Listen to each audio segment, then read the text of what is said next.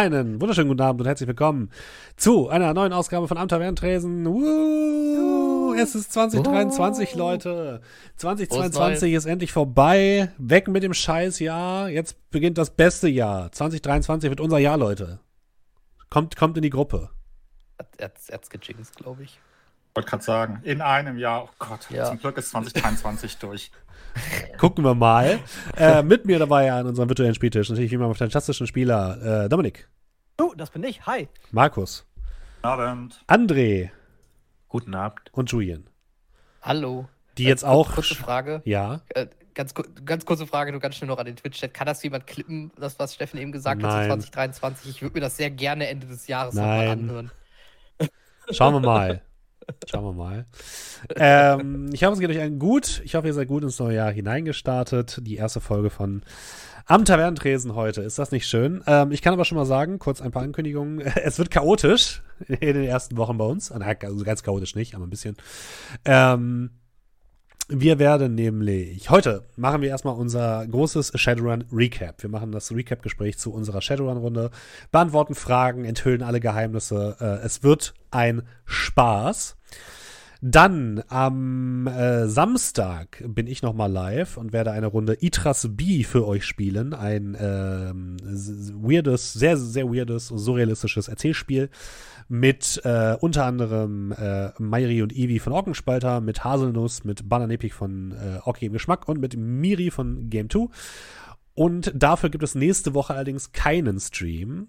Wir werden aber nächste Woche die äh, Charaktererschaffung von äh, für Masken Nialatotep aufzeichnen. Und wir gucken dann mal, wann wir die als Podcast hochladen. Aber die gibt es dann quasi nur als Podcast zu hören. Und ähm, dann geht es erstmal los mit ein paar Runden Warhammer Fantasy, die der gute André für uns leiten wird. Und das bedeutet, irgendwann so Anfang Februar geht es dann los mit Masken des Tab. Ich hoffe, ihr seid gehypt. Ich hoffe, ihr habt Bock. Ja. Ja. Okay. Jetzt, also jetzt, wo ich Charakterkonzept habe, bin ich gehypt. Sehr gut. Und äh, hallo Panda. Alle sind gehypt, dass Panda da ist. Hallo Panda. Äh, alle sind immer gehypt, wenn Panda da ist. Und äh, ja, und dann, dann geht es quasi los in unsere nächste große Kampagne. Keine Pausen dazwischen, nur wenig Pausen. Nur eine große. Das wird doch schön, Leute. Ich freue mich. So, aber heute wollen wir ja erstmal eine große Kampagne abschließen und dann die nächste beginnen. Äh, ich würde Folgendes vorschlagen. Wollen wir erstmal jeder so kurz sagen, was haben wir von Shadowrun erwartet? Wie hat es uns am Ende gefallen? Ohne jetzt super tief ins Detail zu gehen, einfach mal eine ganz kurze Zusammenfassung von dem, wie wir es wie wahrgenommen haben. Dann gehen wir einmal gemeinsam die einzelnen Sachen durch, beantworten schon mal Fragen, die mir per E-Mail geschickt worden sind. Vielen, vielen Dank dafür. Und dann gehen, machen wir nochmal eine Fragerunde mit dem Chat. Ist das ein, ist das ein Plan? Ja. ja. ja. Mal gucken, wie kurz ich mich fassen kann, aber ich versuch's. Kannst dich auch lang fassen, das ist okay. Schön. Wer, wer möchte denn anfangen mit, mit einem kurzen persönlichen Recap von Schatten über Hamburg? Oh, schöne Musik hier an. Ansonsten kann ich auch anfangen, wenn ihr wollt. Ja, fang du am besten mal an. Okay. Ja, wir. Genau. Äh, ich fange an. Also, liebe Leute, ähm, Shadowrun war für mich eine sehr spannende Kampagne. Ähm, mit einigen Holp äh, Stolpersteinen, kann ich sagen. Und ich fange direkt mal mit den negativen Punkten an. Ähm, das ist aber nicht, wie man Feedback gibt. Man fängt mit etwas Positivem an. Ja, aber man muss auch mit etwas Positivem aufhören. Das ist das Wichtige. Äh, danke übrigens an Loddergan für den, für den Clip. Vielen Dank. Ähm, Dankeschön. So sehr ich am Anfang vom Shadowrun-Regelwerk begeistert war, umso mehr hat diese Begeisterung quasi linear über das Jahr abgenommen, in dem wir das Ganze gespielt haben. Und am Ende muss ich jetzt wirklich sagen, ich bin froh, dass wir durch sind. Und ich habe auch direkt einen Großteil meiner Shadowrun-Bücher verkauft. Ich habe äh, sind schon weg. Ich habe ich habe noch das Grundregelwerk, das den Hamburg Quellenband, den ich wirklich fantastisch finde, und äh, die ähm, den GM Sheet, äh, den GM Screen behalten, weil ich gemerkt habe, dass ich nicht tiefer einsteigen möchte in das Ganze. Und das hat tatsächlich zu einigen. Also ich habe immer das Gefühl gehabt, dass ich gerade in Richtung Ende mal gegen die Regeln gearbeitet habe, dass die Regeln für mich eher ein Hindernis waren in meiner, in meinem Storytelling und das fand ich nicht so geil. Was ich aber sehr geil fand, war, eure wunderbaren Charaktere und das Charakterspiel. Wie immer ist es so gewesen, dass wenn ich mal keinen so guten Tag hatte und vielleicht nicht so super viel vorbereitet habe, konnte ich mich immer darauf verlassen, dass ich euch eigentlich nur in eine Bar stecken muss und ihr einen fantastischen Abend habt und äh, einfach fantastisches Characterplay betreibt. Deswegen an dieser Stelle nochmal Herzen in den Chat und vielen, vielen Dank an meine fantastischen Spieler, die einige äh, Sachen aufgefangen haben, die, glaube ich, während der ganzen Kampagne nicht ganz so geil liefen. Ähm, und die das Ganze zu einem sehr, zu einer sehr lebendigen Kampagne äh, gemacht haben, wie ich finde. Also das äh, äh, fand ich extrem, extrem, sehr, äh, extrem gut und ich fand auch alle eure Charaktere extrem spannend. Ähm, ansonsten hat, haben viele Sachen funktioniert, viele Sachen haben nicht so funktioniert. Ursprünglich war mein Plan, die Kampagne sehr, sehr offen anzulegen, sie eher wie so eine Art Shadowrun GTA anzulegen mit unterschiedlichen Fraktionen, denen man helfen kann oder nicht helfen kann, mit äh, Aufgaben, die man erledigen kann. Irgendwann zwischendurch habe ich dann gemerkt, so, okay, die, das, das wird alles, nimmt alles viel zu große Ausnahmemaße an, wie ich mir es vorgestellt habe. Und dann habe ich so ein bisschen in etwas railroadigere Bahnen gelegt und ich glaube, das hat dann auch ein bisschen besser funktioniert. Aber ansonsten, die Spielwelt bietet auf jeden Fall extrem viel. Joggy hat es im Chat auch gerade schon geschrieben. Äh, die Lore bietet halt super viel. Es gibt in diesem fantastischen Quellenbuch, was ich immer noch jedem ans Herz legen kann, äh, gerade für Leute, die in Hamburg wohnen, extrem viele sehr, sehr spannende Quest-Hooks und Abenteuer-Hooks, von denen ich versucht habe, möglichst viele äh, unterzubringen. Und äh, dieses Buch hat es mir auf jeden Fall extrem erleichtert, das Ganze zu schreiben und eine grobe Idee zu haben. Aber ähm, so am, am Ende bin ich, gehe ich mit gemischten Gefühlen aus dieser Kampagne, muss ich sagen mit einerseits sehr positiven Gefühlen, weil wie gesagt, das Spiel mit euch einfach sehr viel Spaß gemacht hat und mit eher negativen Gefühlen, weil das Spiel gegen die Regeln mir nicht so viel Spaß gemacht hat. Das ist meine Kurzzusammenfassung zu Sturm über Hamburg. Wer möchte als nächstes? Wie wäre es mit. Ich fange mal von unten an. Wie wäre es mit André? Ja, ähm. Ich hatte ja damals Shadowrun vierte Edition, glaube ich, gespielt. War dann ein bisschen enttäuscht, dass sie das äh, Rüstungssystem weggenommen hatten, weil da muss ich sagen, das finde ich immer sehr, sehr schön, dieses Ausweichen, dann kriegst du Schaden und es wird durch Rüstung negiert. Das war immer so, also das ist für mich sehr verständlich und schafft auch so eine Unterscheidung zwischen den langsamen und schwer gepanzerten und den sehr, sehr agilen und nicht so gepanzerten Leuten, was jetzt zum Beispiel bei DD oder so immer ein bisschen schwierig ist in meinen Augen. Ähm, also so ein paar Regeländerungen haben mir nicht so gefallen. Äh, das System insgesamt, ja, etwas komplexer. Äh, bloß, was da ein bisschen aufgefallen ist, beziehungsweise wie wir das gemacht haben, war ja mit, mit keinem Edge, wenn man so will. Weil das ist ja eigentlich ein integraler Bestandteil. Dann bekommt man Edge dafür, dann bekommt man Edge dafür, blablabla. Und ähm, das war dann so ein bisschen keine Ahnung, wie das jetzt immer sein könnte. Aber äh, ja, das Regelsystem war jetzt auch nichts, wo ich sage, würde ich auf jeden Fall wieder spielen wollen, wenn Shadowrun dann in einem anderen äh, Setting, äh, anderen System. Ähm, vom Spiel selbst, äh, wie du gesagt hattest, wir hatten ja auch am Anfang drüber gesprochen, glaube ich, dass wir das alles ein bisschen offener äh, gestalten wollen oder dass die Welt etwas offener wäre. Hatte ich auch so erwartet war dann aber äh, ja nicht das, was wir am Ende äh, gespielt hatten. War in Ordnung, war dann bloß äh, am Anfang äh, eine kleine Umgewöhnung. Und ähm, ja, sonst, die Charaktere haben mir sehr, gu äh, sehr gut gefallen. Mir gefällt sehr gut bei Shadowrun dieses, diese Zukunft, die nicht zu weit in der Zukunft liegt. Das heißt, Technik, die man haben kann, Technik, äh, Magie, die existiert, das Zusammenspiel zwischen äh, den verschiedenen Klassen von Menschen, also jetzt die ganz oben, die auf die Leute herunterschauen. Äh, ja, Also so die, dieses ganze Setting ist einfach äh, eine super Sache. Und äh, dass man dann auch äh, sehr unterschiedliche Charaktere bauen kann, äh, wie man bei uns gesehen hat. Und ähm, ja, ich glaube, was ich noch dazu sagen kann, die einen oder anderen werden das wahrscheinlich schon erkannt haben. Äh, unser guter Nachtigall war eigentlich am Anfang etwas lustiger angelegt, eher Richtung Saul Goodman, ähm, schmieriger Anwalt, der dann trotzdem in der Lage wäre, sich zu verteidigen, sage ich mal. Hat sich aber dann im Laufe der ersten Abende schon gezeigt, dass das wahrscheinlich nicht funktioniert hätte bei der Truppe. Und dann ah. hat sich das alles so ein bisschen geändert. da habe ich gedacht, okay, äh, bei der Truppe braucht vielleicht jemanden, der ein bisschen professioneller auftritt. Und ähm, war nicht schlimm, hat auch gut geklappt und hat mir auch sehr viel Spaß gemacht. Aber das war dann dieses, äh, wenn die Pläne mit der Realität kollidieren und man merkt, okay, das wird wahrscheinlich nichts, wenn man das so machen würde.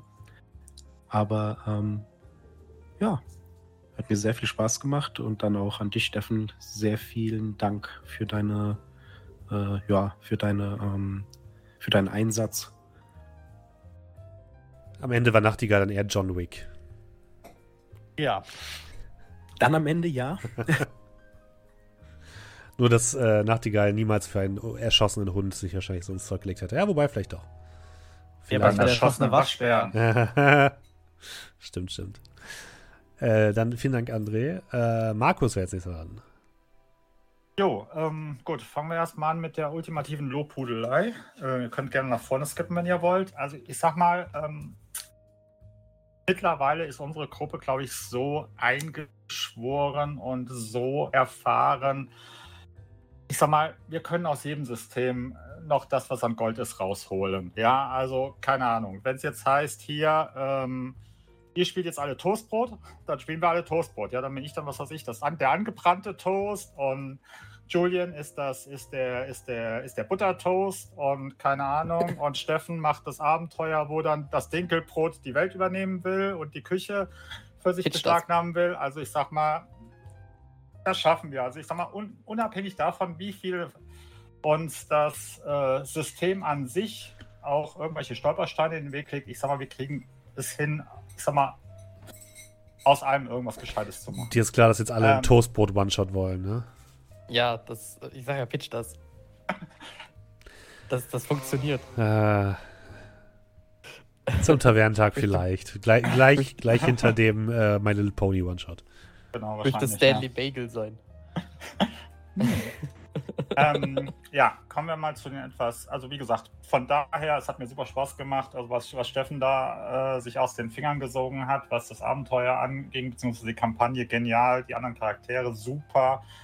Ja, ähm, kommen wir zu der Sektion ähm, Opa erzählt von Shadowrun äh, aus, aus 2063. Kannst du dir das nicht für später aufheben oder muss es alles noch in das Kurzfa Kurzfazit? Ja, sorry. Also wie gesagt, ich bin halt eben mit 2063 okay. groß geworden. Ja, Shadowrun 2.0 oder 2.01, glaube ich, hieß es damals mit ein bisschen Update. Und dachte mir so, oh geil, ich mache einen Magier, da habe ich richtig Bock drauf. Und stellte dann so fest, ich meine, gut, vielleicht habe ich mir auch falsche Vorstellungen gehabt, vielleicht ist das auch ein Ich-Problem also, mir geht es so ein bisschen wie Steffen. Ich glaube, ich würde Shadow, wenn ich nochmal Shadowrun spielen würde, ich, und die Welt finde ich immer noch genial, ich glaube, ich würde um Shadowrun 6.0, das wäre nicht mein Shadowrun. Ich würde, glaube ich, mal so in 5.0 reinschauen oder gegebenenfalls das alte 2.0 ausgraben oder auf 7.0 warten, weil diese Edge-Geschichte irgendwie, keine Ahnung, vielleicht habe ich die falsch benutzt oder falsch gedacht, aber es hat für mich gar nicht funktioniert. Ich komme halt eben aus einer Welt, wo du 50.000 Würfelpools hast, du hast einen Mana-Pool, du hast einen Kampfpool, du hast sonst irgendwas und wo du so frei nach dem Motto, okay, du, du bist der tolle Held, weil du auf alles einen Würfelpool schmeißen kannst. Und dann kommst du hier zu ähm, und mit dieser Einstellung bin ich halt eben an meinen Magier rangegangen und dann stelle ich da fest, ja, ich tue zweimal irgendeinen 0815 Zauber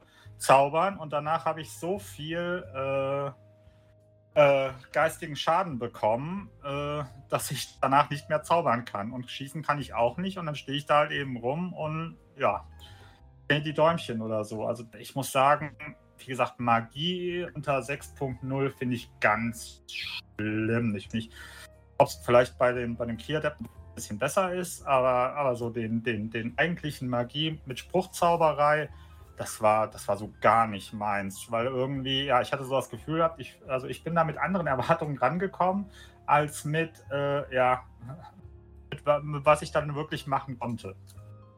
Das ist so mein Kurzfazit. War deine Barriere nicht, nicht gut genug, hä? Ist es das, was du wolltest? War nur ein dünner Baum.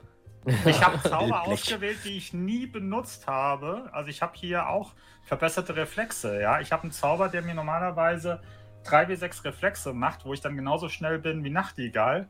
Aber dadurch, dass ich dann halt eben mich damit dann mit dem mit dem Verlust, ähm, mit dem Entzug ins Ausgeschossen hätte, konnte ich den nie benutzen. Ja. Mal so als ein Beispiel, ja. Ja, ich glaube, man kann sich auch relativ schnell bei solchen Sachen verskillen, weil ich weiß nicht genau, woran es bei dir lag, aber du hast immer auch recht schwierig gewirkt, also recht, bei dir war es sehr schwierig, dem, dem, dem Ding zu widerstehen im Bezug, ne? Irgendwie, ich bin mhm. mir auch nicht ganz sicher, warum. Naja, äh, Julian. Äh, ja. Ähm, na gut, jetzt vom, bei mir ist ja jetzt auch die Perspektive von jemandem, der vorher noch nie Shadowrun gespielt hat. Ähm, generell, also ich kannte das Regelwerk ja so gar nicht. Ich wusste nur über das Setting quasi so ein bisschen Bescheid. Äh, ne? Cyberpunk mit Magie. Ähm, also Cyberpunk meine ich jetzt das Setting, nicht das, nicht das Spiel. Ähm, und äh, da bin ich natürlich von dem, das Setting an sich finde ich halt finde ich halt ziemlich geil. Das, äh, also jetzt mal, jetzt auch mal bevor, bevor ich Shadowrun gespielt habe, wusste ich, das Setting wird mich ansprechen. Ähm, mit Magie hatte ich jetzt an der Stelle jetzt nicht so viel am Hut, aber dachte mir, das ist eigentlich auch trotzdem eine sehr schöne Ergänzung. Äh, dass man halt einfach quasi Fantasy und Sci-Fi so ein bisschen an der Stelle mischt. Und ähm, ja, wie gesagt, Setting 10 von 10. Ähm, und jetzt mal speziell auf die Kampagne gesehen, ähm, Weltdesign und so weiter, wie du das alles dann da ähm, quasi Hamburg dann äh, da dargestellt hast, beziehungsweise wie es halt auch dargestellt wird. Ähm, die, die ganzen Sachen, die da waren, ebenfalls 10 von 10. Ähm, ich fand die Charaktere großartig. Ähm, jetzt, also jetzt, jetzt von, von, uns allen quasi, aber auch die ganzen NPCs, auf die wir quasi getroffen sind, waren alle toll. Und da, da, gut, da steckt natürlich noch viel dann natürlich dann einfach von uns drin, nicht mal jetzt unbedingt von dem System an sich. Hm, was ich schwierig finde, ein bisschen bei Shadowrun, ist einmal, glaube ich, ähm, auch wenn du das sehr gut hinbekommen hast, ähm, mich überfordert diese Welt so ein kleines bisschen, ähm, weil man, glaube ich, auf so vieles achten müsste. Ähm, die Sache ist, diese Welt ist halt, also gerade so eine, so eine technische, futuristische Welt ist halt einfach voll mit allerlei Kram. Ähm, und jetzt während du zwar auch die, die, die Präsentation hast du zum Beispiel halt immer richtig gut hinbekommen, aber mir kamen immer so Gedanken wie, oh Gott, theoretisch muss ja das alles irgendwie Kamera, äh, mit Kameras irgendwie gesichert sein. Theoretisch muss ja das irgendwie Alarm gesichert sein. Theoretisch muss das alles Alarm gesichert sein. Und jetzt nicht, weil du das jetzt nicht irgendwie gesagt hast oder sowas, sondern ähm, das meine ich damit, dass mich diese Welt so ein bisschen dann überfordert, weil ich so denke, ja, jetzt mal realistisch betrachtet, wird ja alles irgendwie in irgendeiner Form. Äh, ich meine, wir reden ja von eigentlich einer dystopischen Zukunft, in der wahrscheinlich ja eigentlich jeder äh, Schritt von den Leuten halt getrackt wird.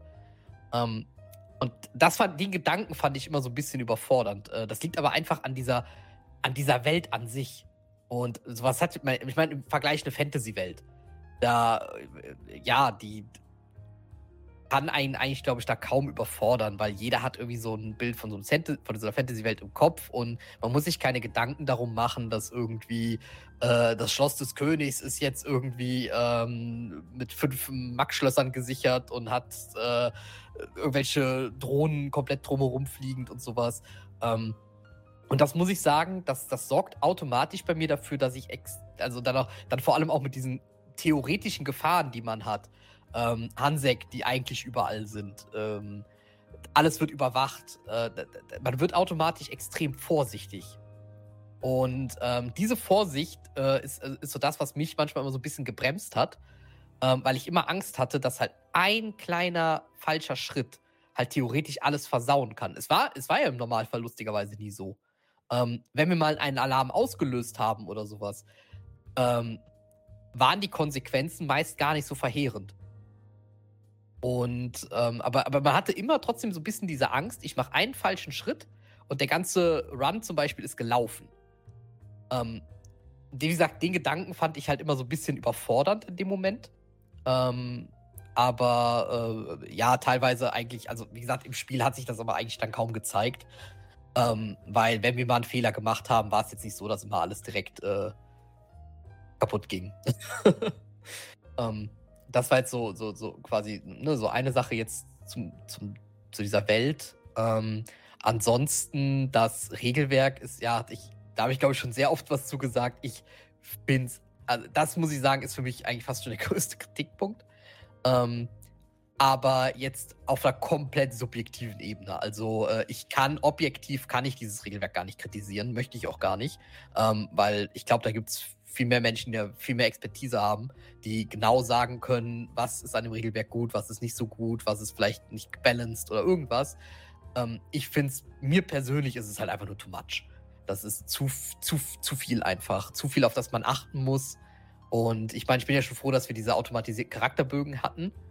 Ähm, weil ohne die, ich weiß nicht, ich weiß nicht, ob ich Shadowrun überlebt hätte. Ohne diese, ohne, ohne, ohne, irgendwie, dass das alles automatisch ablief. Allein auch die Charaktererstellung ja. in Genesis und sowas, ne? Ähm, die einmal einfach so viel abgenommen hat. Ich, ich, ohne hätte ich das niemals gekonnt. Dabei ist es ja eigentlich im Prinzip sehr simpel, ne? Werf halt, werf halt D6er. So, die Frage ist nur, das, das Komplizierte dahinter ist nur, wie errechnen die sich, wie viele du brauchst? das, ähm, das ist ja eigentlich nur das Schwierige dahinter und, äh, und wann man sie würfelt. Ähm, das war also für mich etwas, wo ich sagen muss, boah, Shadowrun, da muss ich sagen, bin ich ganz froh, dass es rum ist. Ähm, aber was natürlich die Welt und die Charaktere angeht, die werde ich definitiv vermissen. Irgendwer hat eben im Chat, glaube ich, äh, genau das geschrieben, ähm, woran ich da immer denken muss. Ähm, hat es gerade hier eben irgendwie gesehen. Hm. Ja, jetzt finde ich es ich gerade auf Anhieb nicht, aber irgendwie hat er eben, glaube ich, genau das so in der Form geschrieben. Die Welt und die Charaktere werde ich vermissen. Äh, das Regelwerk jetzt nicht unbedingt. Und ähm, genau das ist in dem Fall da meine Meinung. Und ähm, eine Sache wollte ich noch sagen. Ach ja, äh, zu meinem Charakter an der Stelle. Ähm, quasi, was jetzt positiv oder negativ war. Also die Sache ist, wesenstechnisch habe ich Brocklom eigentlich genauso gespielt, wie er sein sollte, wie ich mir vorgestellt habe. Ähm, die Sache ist, dass seine Funktion allerdings komplett, ja nicht komplett, aber schon ziemlich von dem abwich, von, von dem, was ich mir erhofft habe, durch das Regelwerk. Weil ähm, Decken gar nicht so funktioniert, wie man sich das vielleicht im ersten Moment halt vorstellt. Ich dachte halt so an klassischen äh, Kampfhacker. So, ne? Man, man äh, ist, ne, man, man ist im Kampf, man benutzt seine Waffen und so weiter und zwischendurch dann wird halt was gehackt, um sich einen äh, Vorteil zu verschaffen oder anderen halt einfach einen Nachteil zu bringen. Aber das ist ja, äh, das ist halt einfach eine ganz andere Welt. Das ist, Decken ist ja wirklich einfach eine Wissenschaft für sich und vor allem einfach komplett eigenes Spiel. Das, also das hätte ich ja tatsächlich nicht erwartet, dass man einfach so wirklich da sitzt, wie so ein Sack Kartoffeln und, und ist dann quasi in einer, in einer, ganz anderen Map quasi und äh, macht führt einen ganz anderen Kampf, ähm, als es halt ne, so wie, als dass man es halt eher so on the fly halt einsetzt. Ich denke mal, man kann es wahrscheinlich teilweise auch. Ähm, ich will auch immer, ne, immer auch alles ist natürlich auch so ein bisschen unter äh, äh, ne, keine Gewähr dafür, weil man muss auch dazu sagen, ich habe Shadowrun das erste Mal gespielt. Decker sind jetzt, glaube ich, nicht die unkompliziertesten Charaktere. Und ähm, ich will auch nicht wissen, was wir da vielleicht an Regeln hier und da halt auch einfach nur ein bisschen zurechtgebogen haben und sowas ein bisschen vereinfacht haben. Ähm, vielleicht sind, oder einfach vielleicht auch einfach nicht wussten. Ähm, deswegen äh, ne, ist das alles immer nur dann quasi äh, darunter. Aber so alles in allem wollte ich eigentlich eher so, so, so ein Kampfhacker quasi ursprünglich sein. Und das ging, funktionierte so in der Hinsicht halt gar nicht. Ähm, war trotzdem interessant. Und ich merke auch langsam, warum es halt so war, weil ich glaube, das, was ich quasi wollte, wäre eigentlich das Magie-Pendant gewesen zu einem, äh, zu so einem Battle Mage irgendwie in, in, in einem Fantasy-Genre. Ähm, aber da es Magie in Shadowrun gibt und diese quasi ja genau das erfüllt, weil Doe hat quasi genau das gemacht, was ich hätte gemacht, nur halt äh, als, äh, als Magie und nur halt im Betrunken. und in Betrunken mit einem höheren Alkoholpegel. Ähm, aber halt nicht technisch, sondern halt durch Magie. Und da es halt Magie in Shadowrun gibt, ist es natürlich eigentlich nur sinnvoll, das Decken nochmal eine komplett andere Funktion sein zu lassen. Und alles in allem ergibt das schon Sinn, wie es ist. Ich habe es halt natürlich nur komplett anders vorgestellt. Und äh, das habe ich dann halt bei der Charaktererstellung, äh, also so, so hat sich dann quasi nachher als etwas entpuppt, was eigentlich gar nicht mein Plan war. Ähm, war trotzdem allerdings sehr interessant. Und man muss natürlich dazu sagen, die Matrix hast du immer so grandios dargestellt. Also allein da, darum hat sich schon immer wieder gefreut, in die Matrix zu gehen, einfach nur um zu sehen, was, äh, wie du das jetzt beschreibst, was da halt passiert. Ähm, ja, lange Rede, äh, gar keinen Sinn. Ähm, wie gesagt, Spieltechnik und so, was wir quasi dann da hatten, Kampagne und so weiter, war einfach super, super, super, super, super nice. Ähm, Regelwerk nee, danke. Sprich, würden wir irgendwann nochmal zu Shadowrun zurückkehren, dann entweder mit viel, viel Abstand oder, ähm, weiß ich nicht, mit einem anderen Regelwerk. Entweder, na, weiß ich nicht, wenn mal irgendwann Shadowrun 7, Shadowrun 8 oder so, was weiß ich, irgendwann mal kommt und es ist mittlerweile so einfach und so übersichtlich geworden, ähm, dass es wirklich so on the fly richtig gut funktioniert. Oder, ich meine, es gibt ja auch zum Beispiel, habe ich mal von gehört, eine Savage Worlds Adaption glaube, eine inoffizielle oder so, aber äh, zum Beispiel sowas mit, äh, mit Savage Worlds Regeln zu spielen, was, ähm, da hatte ich mal so gehört, dass dann so ein Kampf, der eigentlich so irgendwie eine Stunde gedauert hätte, halt einfach dann nur 20 Minuten geht. Ähm, ich, ich warte auf halt die PPTA-Umsetzung. oder, oder sowas halt. Aber ähm, wenn es da quasi eine leichtere Variante geht, so, aber an sich in die Welt zurückzukehren, auch wenn sie manchmal etwas überfordernd ist, wenn man sich vorstellt und äh, da vielleicht ein kleines bisschen quasi overthinkt, was die, was die Welt angeht, ähm, äh, finde ich sie einfach großartig. Ja, und äh, genau das halt. Und dann fehlt ja nur noch Dominik. Ja, Regelwerk schlecht, Spiel gut, fertig, ne? ähm, Spaß. Ein klein bisschen ausführlicher, dann doch das Kurzfazit vielleicht vorneweg. Fangen wir mit was Positivem an. Äh, sehr schöne Charaktere, die mir sehr fehlen werden, äh, von, von allen von uns. Aber auch ganz besonderes Lob an Markus und André, die sehr coole Charaktere mit sehr oder mit dem, mit dem größten Plot-Twist oder der Charakterentwicklung gespielt haben, auch wenn Markus, äh, wenn Doe Scrat gegenüber sehr gemein war, äh, war das sehr schöne Charaktere und ich hab's ich sehr nachtragend ähm, war das sehr schöne Charaktere und die Entwicklung und die, die, die Story-Entwicklung dahinter, was ihr euch ausgedacht habt für die Charaktere. Und wie Steffen das dann eingebaut hat, war sehr schön mitzuspielen. Äh, Gänsehautmomente, äh, viele da. Und äh, ja, sehr schöne Spielwelt, die mir sehr gefallen hat. Gerade am Anfang äh, hat Steffen, also Steffen, hast du das richtig geil beschrieben in den ersten Folgen. Ich, ne, ich erinnere mich immer noch so lieb und gerne an den, den Staffercheck-Eingang und dann kommt das Aroma, das einem in die, um die Nase sprüht. Äh, das hat die Welt richtig lebendig und richtig toll und richtig cyberpunkig äh, und äh, zukunftsmäßig wirken lassen. Das ist leider dann im Lauf der Story so ein bisschen verloren gegangen. Man ist dann von A nach B gegangen und es hat sich einfach, ne, also wenn es nicht manchmal mit Hacken noch gewesen wäre, dann hätte sich das auch in der Gegenwart spielen können. Das hat dann, ist dann manchmal so ein bisschen in den Hintergrund gerückt, was so ein bisschen schade war. Auch äh, schade war, ist, dass der Character Background, den ich eigentlich mir ausgedacht und äh, hatte, den ich nicht so ganz auf Papier bringen konnte. Äh, aber die, äh, also die Side-Charaktere, die halt nach Folge 1 irgendwie schon irrelevant waren, aber im Endeffekt war das irgendwie so vollgeladen, das Spiel, mit, ne, äh, wir waren ja viel bei Markus und Andres, äh, ja, Nebenmännern, sage ich jetzt mal, viel unterwegs. Und wir hatten so viel in der Story zu tun, dass mir das auch egal war. Ich hätte es ja jederzeit aufbringen können, aber ich dachte mir, na gut, die Story ist voll, wir haben viel zu tun. Lassen wir das jetzt mal so ein bisschen in den Hintergrund rücken. Auch wenn es im Rückblick ein bisschen schade war, aber äh, ja. Das so zur Spielwelt. Regelwerk. Hm, ich meine, ich muss es nicht leiten. Ich habe auch, ne, wie Julian ist das so eine subjektive Empfindung, aber sehr clunky, sehr viel Wirrwarr, sehr viel, ja, das ist jetzt so, äh, wie du das zu werten hast gegen andere Sachen, suchst dir halt aus. Das ist jetzt ein Wellblech oder ein Baum oder äh, das ist jetzt so.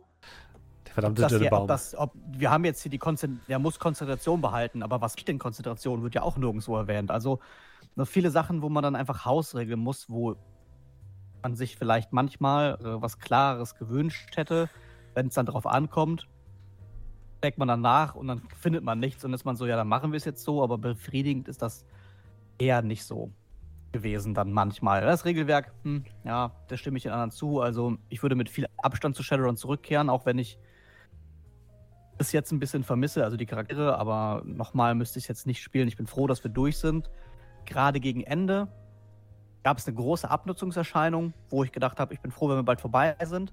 Und dann auf den letzten fünf, sechs Episoden war ich dann aber schon wieder traurig und dachte mir, ah shit. Steffen sagt jedes Mal, wir brauchen noch so sieben Episoden. Eine Episode später sagt er ja noch so vier. Und ich bin so, hä? Beim letzten Mal war es noch so sieben. Also jetzt geht mir das zu schnell. So schnell wollte ich mich dann doch nicht von der Welt trennen und von unseren Charakteren, weil die schönen Bilder haben es natürlich auch dann sehr, äh, lebendig für uns oder für den, für den Kopf gemacht.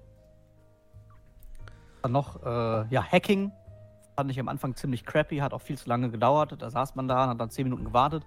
Aber es ist auch, glaube ich, super kompliziert. Ich bin sehr froh, dass ich es nicht machen musste. Ich habe zum ersten Mal so einen Hau drauf Tank gespielt und äh, habe ich ja auch schon mal im Feedback gesagt, dass wir Julian da, da am Ende gelobt haben, weil du es dann am Ende super, du und Steffen das am Ende dann viel flüssiger konnte, das dann einfach viel besser ins Spiel reingepasst hat.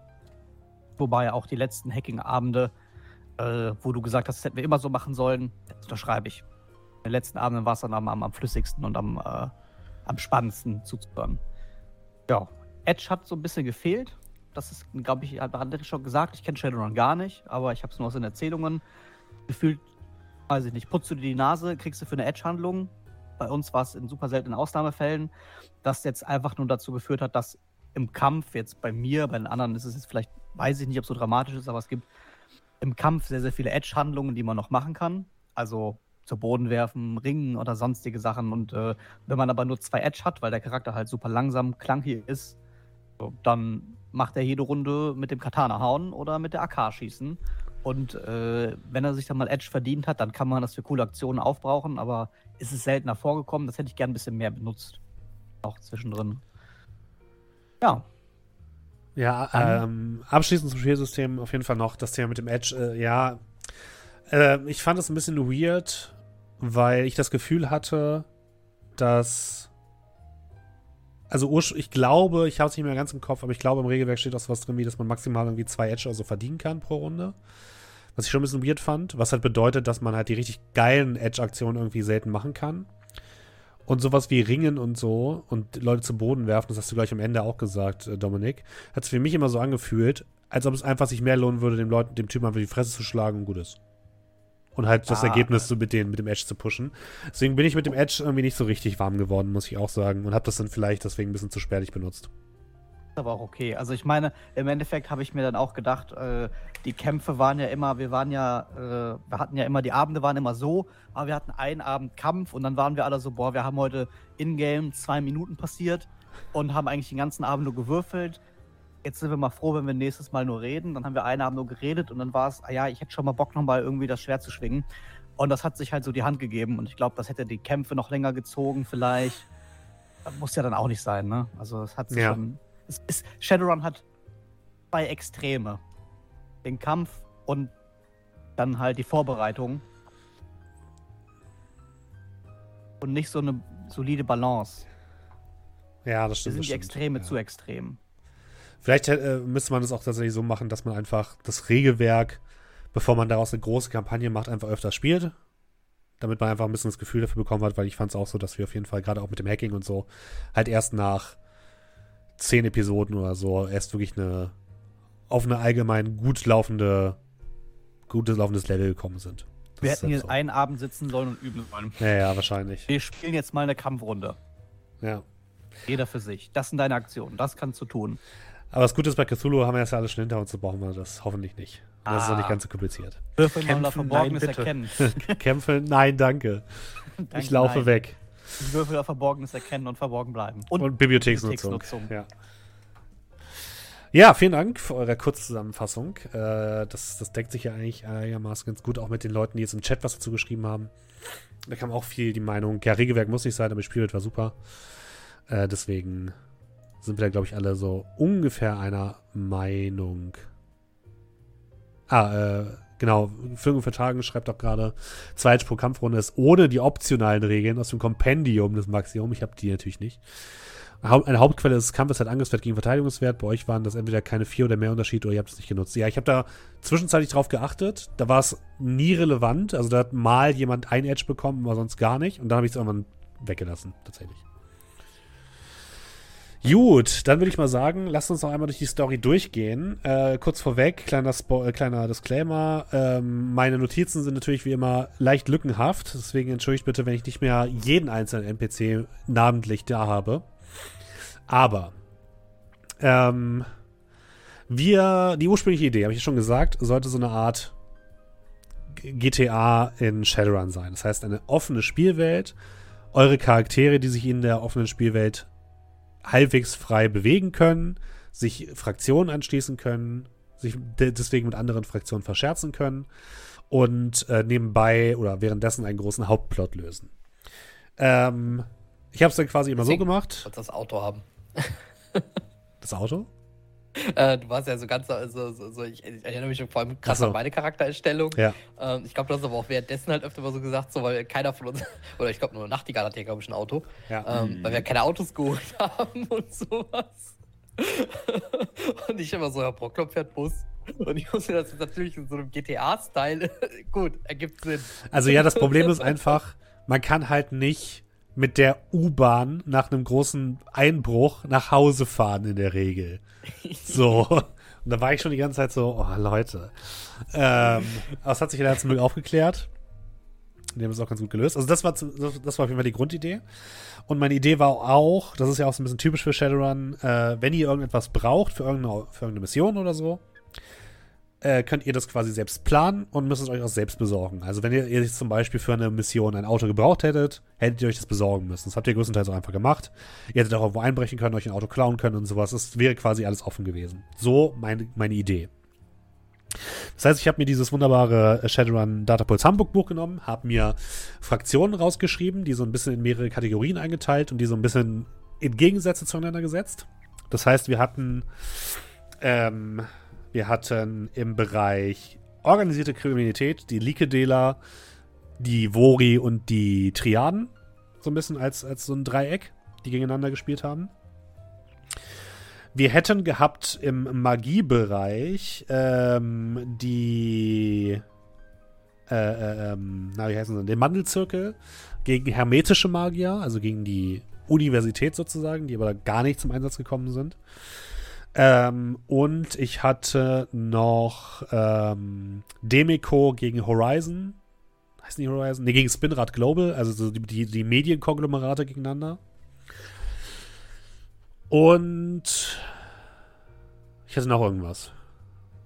Das habe ich jetzt vergessen, aber irgendwas hatte ich noch. Und das waren quasi so, war so die Grundaussage. Und hinter dem Ganzen sollte eben dieser Plan des äh, Orden des Reinigen Feuer stehen, die eben eine große einen großen Terrorangriff auf Hamburg äh, ähm, geplant hatten. Ihr solltet nach und nach darauf, darauf quasi darauf kommen, dass, dieses, dass es diesen Terrorplan gibt. Und durch die Fraktion, mit die ihr euch verbündet hättet, hättet ihr quasi Verbündete für den Endkampf bekommen. So.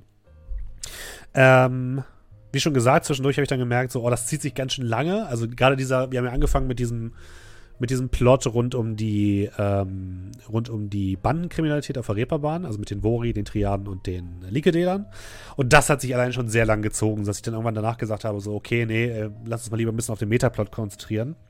Und dann habe ich quasi gesagt, wir, wir weben in den Metaplot die Hintergrundgeschichten von euren einzelnen Charakteren ein. Das bedeutet, ähm, die Frau von Nachtigall, was mit der passiert ist, äh, Dose Cortex-Bombe, die, die, er in seinem Kopf hat. Ähm, dann noch äh, der, der, die, die, die, eigentliche Familie von Scratch. Und äh, bei, äh, bei Brocklin wollte ich eben quasi diesen, diesen Anker mit, er arbeitet eigentlich vollkommen legal bei, äh, bei Demico, wollte ich quasi mit reinnehmen. Und das hat dann so ein bisschen dazu geführt, dass ich dann den Plot ein bisschen halboffener gestaltet habe, beziehungsweise dann halt in den einzelnen Plots das Ganze ein bisschen stringenter gemacht habe. Ähm, genau. Angefangen habe ich, haben wir quasi mit einem kleinen Vorwort, beziehungsweise so kleineren Szenen bei euch, um euch einfach ein bisschen als Charaktere kennenzulernen. Und um äh, ja so ein bisschen die, die ganze Welt so ein bisschen zu setteln. Und wir haben dann begonnen auf der Reeperbahn im äh, Stuffer Shack. Im Stuffer Shack digital, um genau zu sein. Ähm, ja. Wann willst du denn, äh, oder ne, vielleicht ist auch Captain Obvious, ähm, die vier Typen, die der Kutter in dem Cold Open Ja, da komme ich gleich zu. Ah, komme ich, komm ich gleich zu. Okay. Ähm, genau, wir haben quasi in diesem Stuffer Shack angefangen und haben da so ein bisschen so eine, so eine Eingangsszene gemacht und das ist ein sehr berühmtes Einstiegsszenario für, für Shadowrun. Das ist nämlich das, äh, das Abenteuer Food Fight, was es mittlerweile, glaube ich, schon seit Shadowrun 2 gibt und sich durch sämtliche Shadowrun-Editionen so als eins der Einstiegsabenteuer gerettet hat in verschiedenen Iterationen. Und dabei geht es eben darum, dass die Charaktere in einem Stuffer-Shack zusammentreffen, äh, der überfallen wird und man äh, wichtige Personen da rausholen muss, die dann später als Auftraggeber zur Verfügung stehen könnten. Und da habt ihr euch dann auch zum ersten Mal getroffen und habt Jeremy Valverde, den Moderator von Kiez-Geschichten, auch wenn ihr noch nicht wusstet, dass es der war, äh, vom Angriff der Mad Aces gerettet und habt dort quasi ihm geholfen. Er hat euch dann im, äh, im Gegenzug eine Aufgabe angeboten. Und somit hattet ihr eure erste Mission quasi. Ähm, das war quasi so die, die, für mich der erste Story-Arc, der erste Punkt, wo ihr als Gruppe hättet äh, zusammenfinden sollen. Und ähm, das hat, glaube ich, auch ganz gut funktioniert. Währenddessen sind aber im Hintergrund noch ein paar andere Sachen passiert. Und zwar habt ihr in den Nachrichten danach gehört, ähm, dass zum einen der Club Borlowski auf der Reeperbahn äh, beim Brand komplett zerstört wurde, nachdem der angegriffen worden ist von einer äh, verfeindeten Gang der Vori. Das war für mich so ein bisschen der Einstieg für Scrat, Aufgaben von den Vori anzunehmen weil äh, die Vori haben dann ja so ein bisschen gesagt, so, hey, warum ist Scrat eigentlich vorher weggegangen? Vielleicht war er das. Und damit wollte ich quasi euch so ein bisschen den Einstieg in dieses Bandengame ermöglichen. Außerdem äh, habt ihr gehört von äh, da, da, da, äh, dass auf der Elbe nachts äh, ein Boot explodiert ist. Und äh, daraufhin gab es eine Nachricht im Panoptikum, dass ähm, wir trauern um unsere Freunde Puls und Blackhand, die gestern Nacht im Zuge eines Einsatzes ums Leben kamen. Da, da, da, da, da. Und äh, sie wollten sich beide gegen 2 Uhr morgens an den Docks an der südlichen Elbseite mit jemandem treffen, war quasi das, die Ausgangssituation. Und das war quasi dieser Code Opener. Ihr habt nämlich, äh, in diesem Code Opener habe ich quasi beschrieben, wie die äh, Leute von der äh, von dem Kult der, äh, der, der reinigenden Flamme nach Hamburg gekommen sind. Die haben sich auf einem äh, Kutter einschiffen lassen von zwei äh, Shadowrunnern und haben dann die beiden Shadowrunner und den Kutter äh, in die Luft gejagt. Und die beiden Leute, äh, ja, in die Elbe geschmissen. Und das hätte für euch halt auch ein ein Anhaltspunkt sein können, sich so ein bisschen A mit dem Metaplot zu beschäftigen und B mit den Leuten vom Panoptikum ein bisschen äh, anzubandeln und von denen auch Aufträge zu bekommen. Das war quasi so die erste Idee. Ihr hättet quasi diese drei Schienen gehabt. Und mir war schon klar, dass die offensichtlichste natürlich die Aufgabe von Jeremy Valverde ist. Aber ihr hättet auch mit den anderen beiden quasi was machen können. Genau, und die Mad Aces, die waren in dem, in dem äh, Stuffer Shake tatsächlich einfach nur zufällig, die wollen ihn halt ausrauben. So und wollten, äh, wollten gucken, ob da jemand, ja, ob sie irgendwas, ob sie irgendwas abgreifen können, so dem Motto. Genau. Dann habt ihr euch quasi mit der ganzen Planung rund um den Einbruch in dem, äh, in den Zoo beschäftigt. Habt Sachen dafür zusammengesucht. Das ist quasi so ein klassischer, so ein typischer äh, Shadowrun-Run für mich gewesen. Das bedeutet, ähm, einfach dieses typische, wir überlegen erstmal, sammeln erstmal Informationen über das, was wir tun müssen, äh, sammeln dann Ressourcen, um das zu tun, was wir tun wollen, machen uns einen Plan und setzen den Plan dann um. Äh, wenn ihr aber jetzt zwischendurch Fragen oder Anmerkungen habt, ne, dann unterbrecht mich gerne einfach, dann äh, können wir das auf jeden Fall noch klären.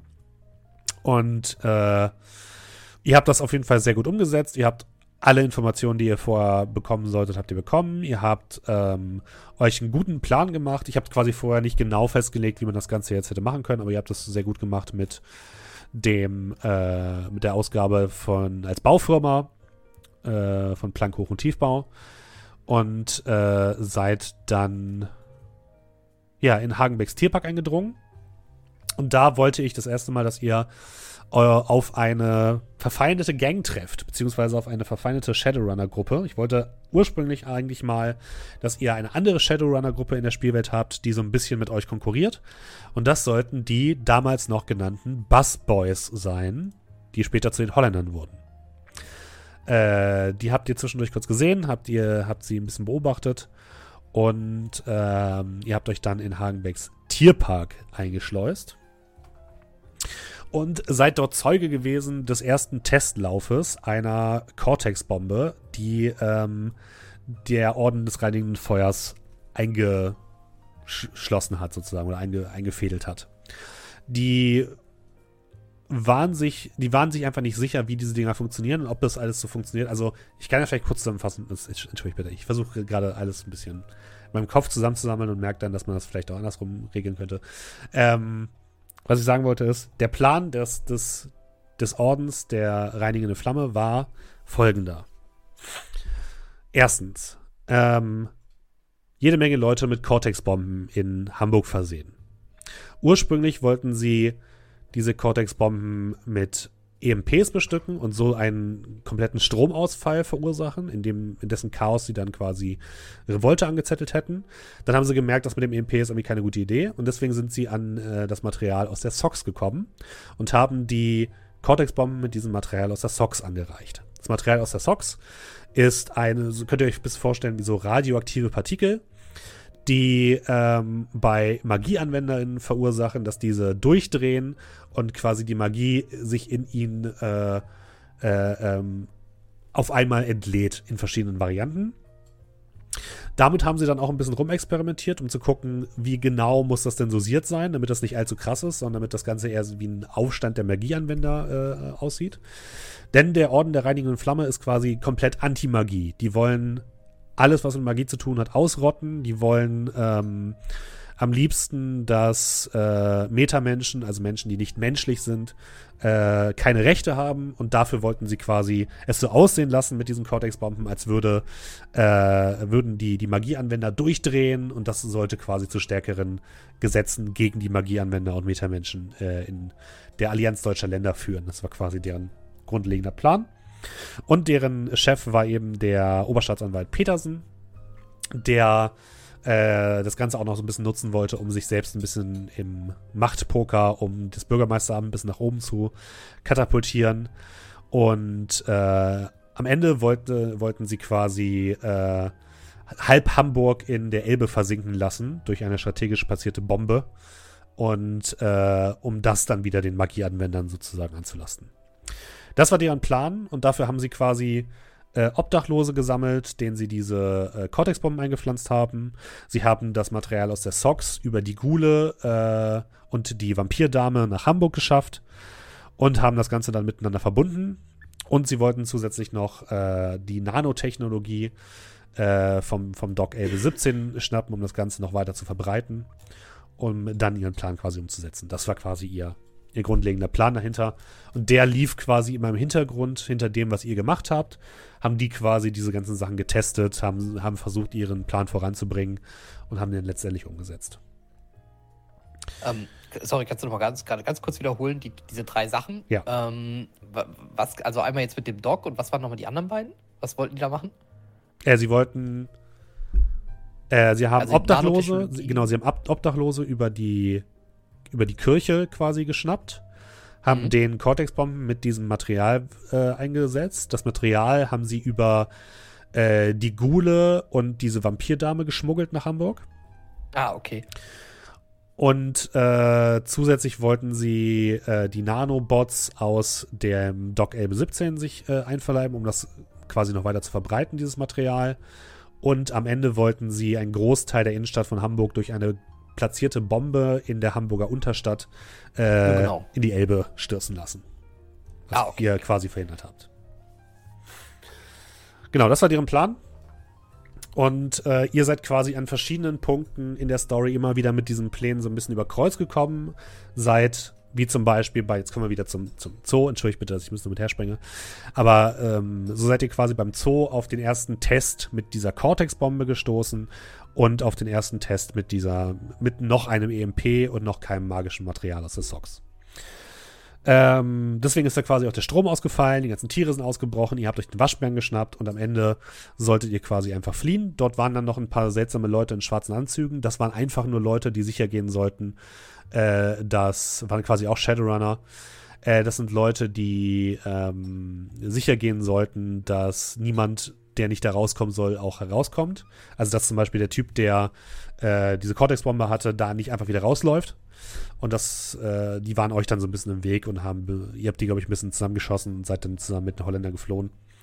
Und das war so der, das Ende des ersten Aktes, des ersten Kapitels so. Ist auch interessant, wie die Holländer, die ja eigentlich ursprünglich äh, so ein bisschen als Konkurrenz Shadowrunner gedacht waren, einfach nachher so immer unsere, unsere Backup-Truppe waren.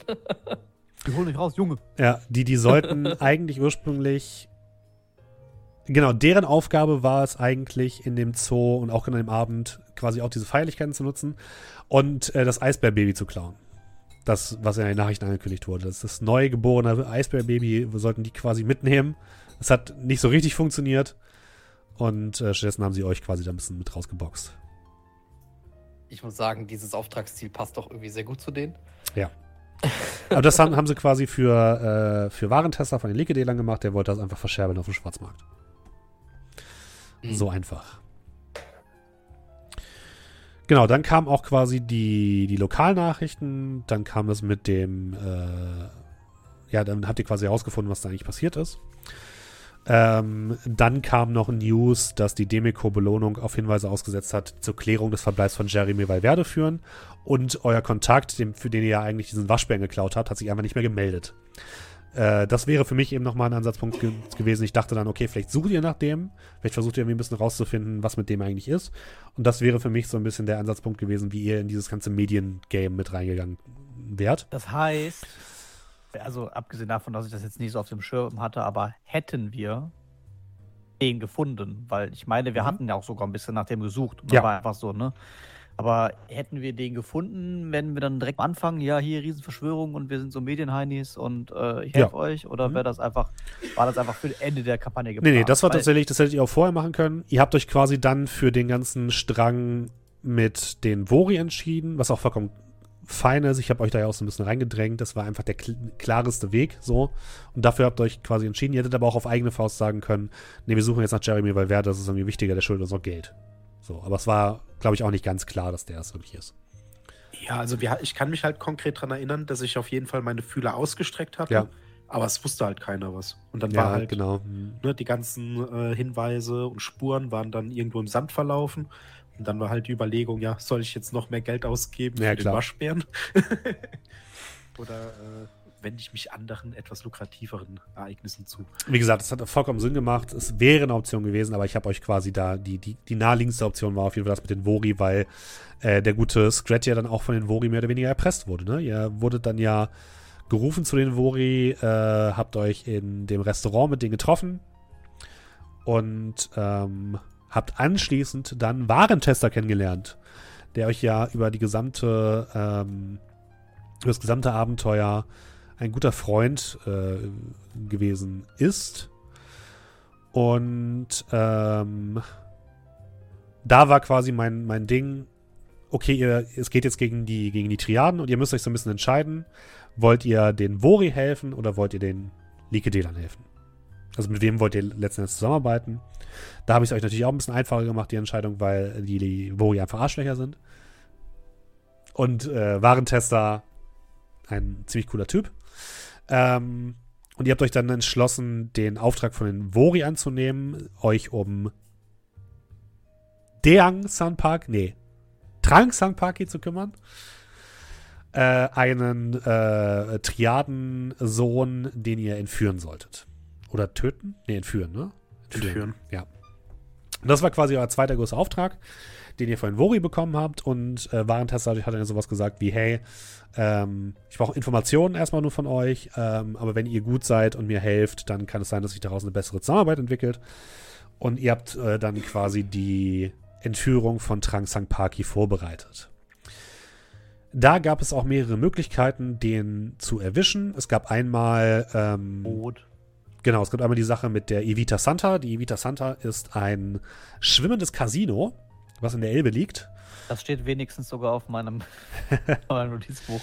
Gold, irgendwas mit goldener Brocken steht da auch noch und der Massagesalon, was mit Lotus. Genau, und äh, die Vita Santa ist quasi so, ein, so ein äh, Casino-Schiff, wo die äh, regelmäßig hinfahren und der äh, sein Geld verprasst und sich volllaufen lässt. Da hättet ihr ihn quasi schnappen können. Da war natürlich ein bisschen das Problem, wie kommen wir da wieder hin und wie kommen wir da wieder weg.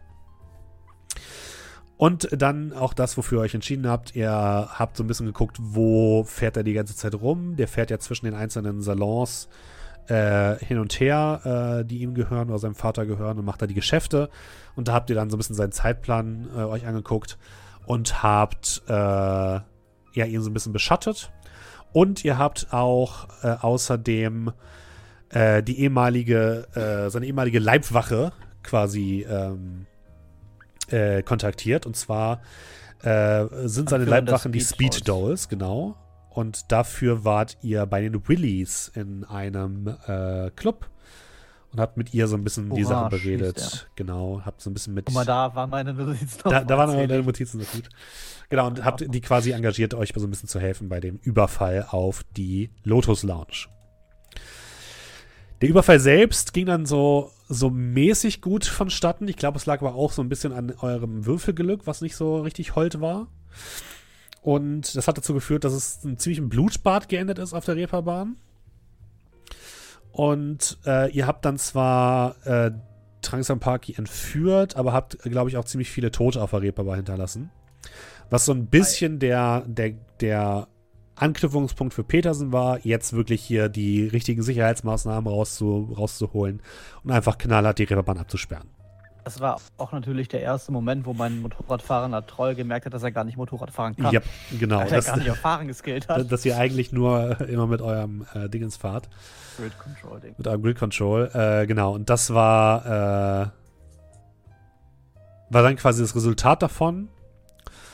Hättet hätte das, wäre es nicht so ganz krass eskaliert, hätte ich wahrscheinlich gesagt, dass die, äh, dass die Hans Security jetzt nicht alles mega krass abgesperrt hätte sofort, sondern das Ganze ein bisschen subtiler angegangen wäre. Aber so war es relativ klar. Das war quasi für Petersen eine Einladung, da einfach die Law and Order Politik raushauen, äh, raushängen zu lassen und zu sagen, so, nee, ich räume jetzt hier auf, ich sperre jetzt hier alles ab und hier kommt keiner mehr rein, ohne dass wir ihn kontrolliert haben und so, solche Geschichten. Und damit fing quasi äh, Petersen an, so ein bisschen die Kontrolle über die Reeperbahn zu übernehmen. Was wichtig war, denn äh, unter der Reeperbahn ist eben, ihr könnt euch das so vorstellen, Hamburg ist während der großen Flut 2060 oder so äh, relativ stark in Mitleidenschaft gezogen worden. Und die gesamte Innenstadt von Hamburg steht quasi auf Stützen.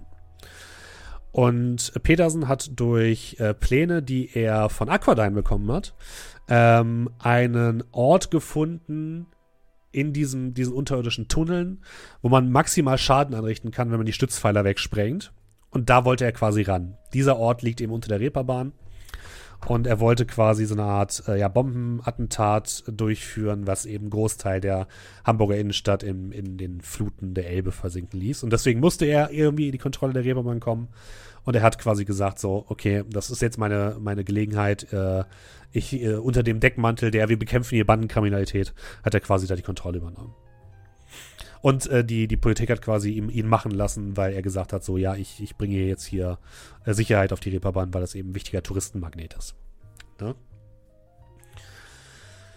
Ihr habt dann schon so ein bisschen auch Petersen in, im, im, auf dem Kika gehabt, hab dann Typhoon losgeschickt, den, den Decker von, äh, von, von Nachtigall, um den so ein bisschen zu, zu beschatten und Informationen über den rauszukriegen.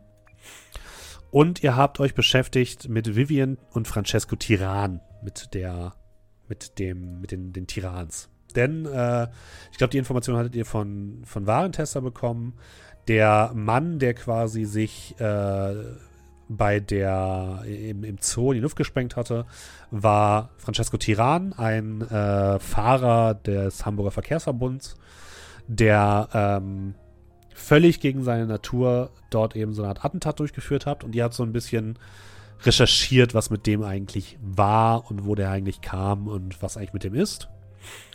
Und seid dabei gestoßen ähm, auf einmal den, den ersten Zusammenstoß mit diesem, mit diesem seltsamen Material. Und gleichzeitig seid ihr gestoßen auf das Haus von Herrn Rickmers, der anscheinend ähm, irgendetwas mit, äh, mit, den, mit den Tirans zu tun hatte. Und dann seid ihr in dieses, nachdem ihr es so ein bisschen beobachtet habt, in dieses kleine Haus eingedrungen und habt dort gefunden einen gelben Koffer mit Warnlabels, ein Schaumstoffinlay mit leeren Fächern, wo eben Zylinder mit diesen Dingen drin waren, ein Testprotokoll und ein Video aus Hagenbecks Tierpark, äh, den toten Herrn Rickmanns mit offenem Schädel und tatsächlich ein Memo. Und dieses Memo hat dann quasi das erste Mal auf äh, die Cortex-Bombe hingewiesen. Und warum Cortex-Bomben? Warum ist das so ein, so ein, zentrales Thema in dem Plot gewesen? Das lag natürlich an dem guten Doe.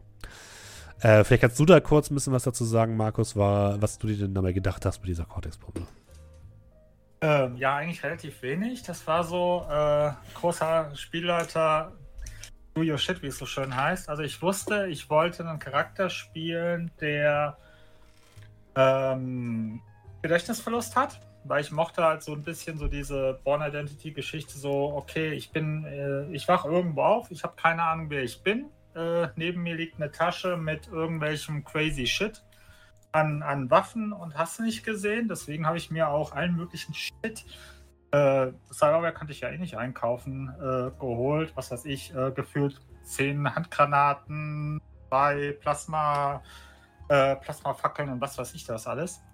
Und ähm, die andere Geschichte war, dass der dem aufwacht, plötzlich zaubern kann und aus irgendwelchen Gründen eine Cortex-Bombe hatte. Das war dann der Aspekt, den wir dann bei der Charaktererstellung, die wir auch online gestellt hatten, äh, verschwiegen hatten, weil wir beide hatten vorher darüber gesprochen.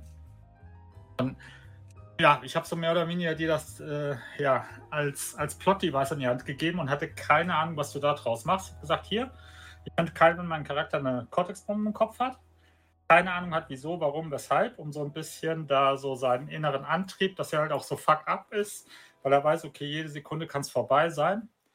Ähm, und äh, ja, du hast das genommen und da wahres Gold draus gemacht. Also, äh, was du da draus gemacht hast und wie du das angebunden hattest, war für mich auch sehr spannend, als dann plötzlich sich nach und nach der Plot entwickelt hat und ich so, wow.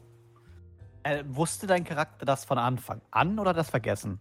nee, mein Charakter wusste, also Background Story war, ich sag mal, ganz kurz zusammengefasst, bevor wir in die Kampagne gegangen sind, so kannst du sagen, so ein paar Wochen vorher ist mein Charakter halt irgendwie in irgendeinem, irgendeinem Stundenhotel aufgewacht, ohne Erinnerung, mit dieser Sporttasche an der Seite.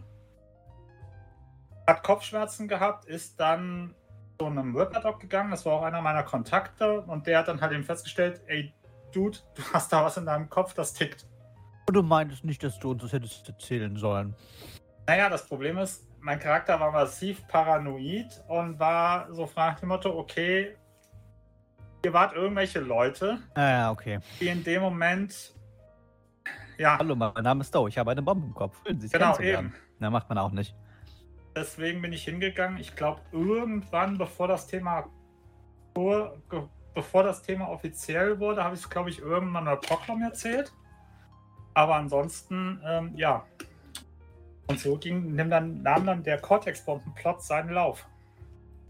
Genau. Äh, vielleicht zu dem Cortex-Bombenplot. Ich weiß, ja. vielleicht kommen wir da noch zu, aber ähm, für mich kam das am Ende so ein bisschen so, ja, wir gucken mal, kriegen wir das raus? Nee, kennt beiden, kein Geld, hab keine Zeit. Äh, ja, ihr seid jetzt im Helikopter, übrigens, dein Kopf tut weh.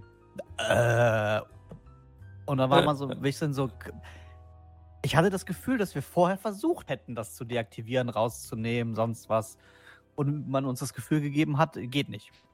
Ja, da komme ich, komm ich so gleich nochmal zu. Ja, äh, bis, bis, bisschen wie das schimmlige Marmeladeglas oder sowas irgendwie in der hintersten Ecke des Kühlschranks, dass man einfach die ganze Zeit ignoriert. Irgendwann kommt es raus und frisst dich oder so. Und man platzt es dann doch noch, ja, vor den ja, Gasen, die da entstanden sind. Dann, genau. Ja. Einfach aus dem Fenster werfen, aus dem Helikopter, einfach raus mit dem. Nur weil wir nett waren, hast du noch einen Seil gekriegt. Da, da komme ich gleich zu, genau. Genau, und das war quasi dann diese ganze Geschichte. Da habt ihr dann einmal dieses Memo gefunden und diese E-Mail, wo quasi aufgeschlüsselt ist, welche Bösen sind wo und was machen die gerade. Ne? Also diese, diese eine E-Mail, die dann immer als Quelle für sozusagen für alles immer war, woran ich dann immer so das Abenteuer dann auch ein bisschen öffnen wollte und gesagt habe, so ab jetzt geht es quasi in diese Richtung, dass ihr euch ein bisschen mehr mit dem Hauptplot kümmert. Deswegen musste ich natürlich auch erstmal den ganzen Plot um die Vori abschließen, weswegen es diesen riesigen Shootout auf Kaltenhofen, auf diesem, dieser Elbinsel gab. Weil ich wollte dann, ich hatte einfach keine Lust mehr, mich die ganze Zeit mit dieser Bandenkriminalität und mit den Vori auseinanderzusetzen. Ich wollte euch einfach noch ein bisschen mehr von, von Hamburg zeigen. Und habe deswegen gesagt, so, okay, okay, dieser Plot muss jetzt einfach mal abgeschlossen werden. Der ging mir halt irgendwie schon viel zu lang. Und ich habe halt nicht richtig eingeschätzt, wie lang der halt. Also, man hätte sich theoretisch auch die ganze Kampagne lang nur mit den Vori auseinandersetzen können. Äh, da habe ich halt die Zeit so ein bisschen unterschätzt. Und äh, ja, den Shootout habt ihr ganz gut gelöst. Habt äh, sowohl Triaden als auch Vori erstmal so weit nach unten befördert in der Rangliste, dass die äh, Likedela und Warentester einen Großteil der Geschäfte übernehmen konnten. Und damit war quasi dieser ganze Bandenkriminalitätskram erstmal abgeschlossen für mich und ich, ich habe dann gesagt, so, ihr sollt euch jetzt um die Sachen kümmern, die in dieser E-Mail standen. Äh, in der E-Mail stand nochmal folgendes. Ich äh, lese das nochmal kurz vor und werde das noch einmal ganz kurz aufschlüsseln. Äh, so. Test mit der Cortex, also von da aus war es quasi so, ich habe jedem von euch, jeder von euren Charakteren, ein Kapitel gewidmet. Euren Charakteren und eure Hintergrundgeschichte. Ähm, Test mit Callsback war erfolgreich. Allerdings müssen wir noch etwas an der Formel teilen und der MP war nicht stark genug. Wir sollten uns andere Möglichkeiten einfallen lassen. Frau Dr. Schmidt kümmert sich um weitere Probanden und versucht das Material aus der Socks mit den Cortex-Bomben zu verbinden. Das war ein Hinweis auf den ganzen Plot um die Kirche und um die Cortex-Bombe von Doe. Dann, Herr Meyer ist bereits bei der Demiko und kümmert sich darum, unsere Botschaft zu vermitteln. Das war ein Hinweis auf die Demiko und den ganzen Plot, der da stattgefunden hat. Dann Frau Schneider hat in einem Dock im Hafen etwas Interessantes für uns gefunden, was mit einem Projekt von Evo zusammenhängt. Eine Akquirierung könnte sich lohnen. Das war der ganze Plot rund um die äh, Nanobots in im Dock Elbe 72 und Nachtigalls Backstory. Und dann bei Aquadyne haben wir alle Hebel in Bewegung gesetzt, um unsere Ziele ebenfalls zu erreichen. Herr Hermann kümmert sich darum. Äh, das war quasi der ganze Plot von Scrat. Hallo. Nochmal zusammengefasst, Frau Dr. Schmidt kümmert sich darum, dass das Material aus der SOX äh, nach Hamburg kommt und es äh, in die Cortex-Bomben von den Obdachlosen eingebaut wird. Herr Meyer kümmert sich darum, die Demiko zu infiltrieren, um zum einen so ein bisschen die Mediengewalt nach dem Attentat zu haben und gleichzeitig aber auch die äh, Cortex-Bomben über dieses Notfallfunksystem, äh, was, was, was ihr ja auch getestet habt, wo, wo man quasi jedes, äh, jedes äh, Comlink in ganz Hamburg irgendwie anfunken konnte. Darüber wollten die quasi die äh, Cortex-Bomben auslösen. Äh, Frau Schneider hat sich eben um die, das Projekt Elbe 17 gekümmert. Und äh, Herr Hermann war bei Aquadyne und hat die Pläne für die äh, Hamburger Tunnel quasi besorgt. Denn Aquadyne ist die einzige Firma in Hamburg, die neben dem Staatsorgan diese gesamten Karten oder die gesamten Untergrundtunnel unter, äh, unter Hamburg kartiert hat. Und das war quasi deren Plan, da sollte, sollten quasi die Karten herkommen. Und ihr habt dann angefangen mit, jetzt muss ich, jetzt wird es bei mir ein bisschen diffus, meine, meine Storylines. Lass mich einmal ganz kurz gucken. Ich glaube, ihr habt angefangen mit dem Doc, oder? Ich glaube schon. Eine auch. Ich glaube auch. Ich glaube, ihr habt angefangen mit, dem, mit den Docs, also mit der Geschichte von Nachtigall. Äh, André. Ja, so, ja, das war definitiv. Nachtigall haben wir angefangen. Äh, André, willst du noch mal kurz zusammenfassen, was die, was die Backstory von Nachtigall war?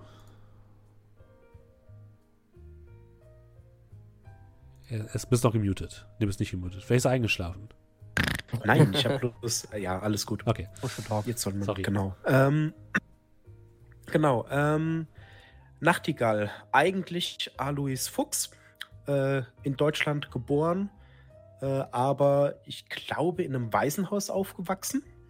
Und ähm, dann wurde der irgendwann von, äh, wie hieß die Firma nochmal? Ich glaube, das war ja, äh, Ivo. Jetzt gucken.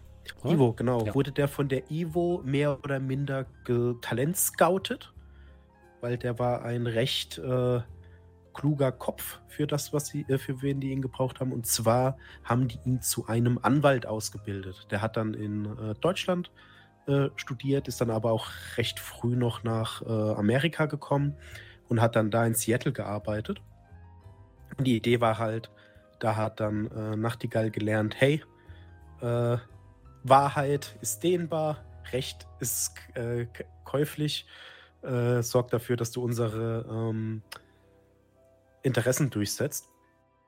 Und da hat er dann da vor sich hingearbeitet, fand es auch alles ganz cool und ist dann irgendwann auf seine dann noch nicht Frau gestoßen, die ebenfalls bei äh, Ivo gearbeitet hat und zwar in der medizinischen Abteilung, ich glaube Forschung oder so. Auf jeden Fall war die da äh, involviert. Die beiden äh, haben, mit, äh, haben geheiratet und das Leben war schön, weil die waren irgendwo oben, haben dann als äh, willige Arbeiterthron halt gemacht, was sie machen mussten.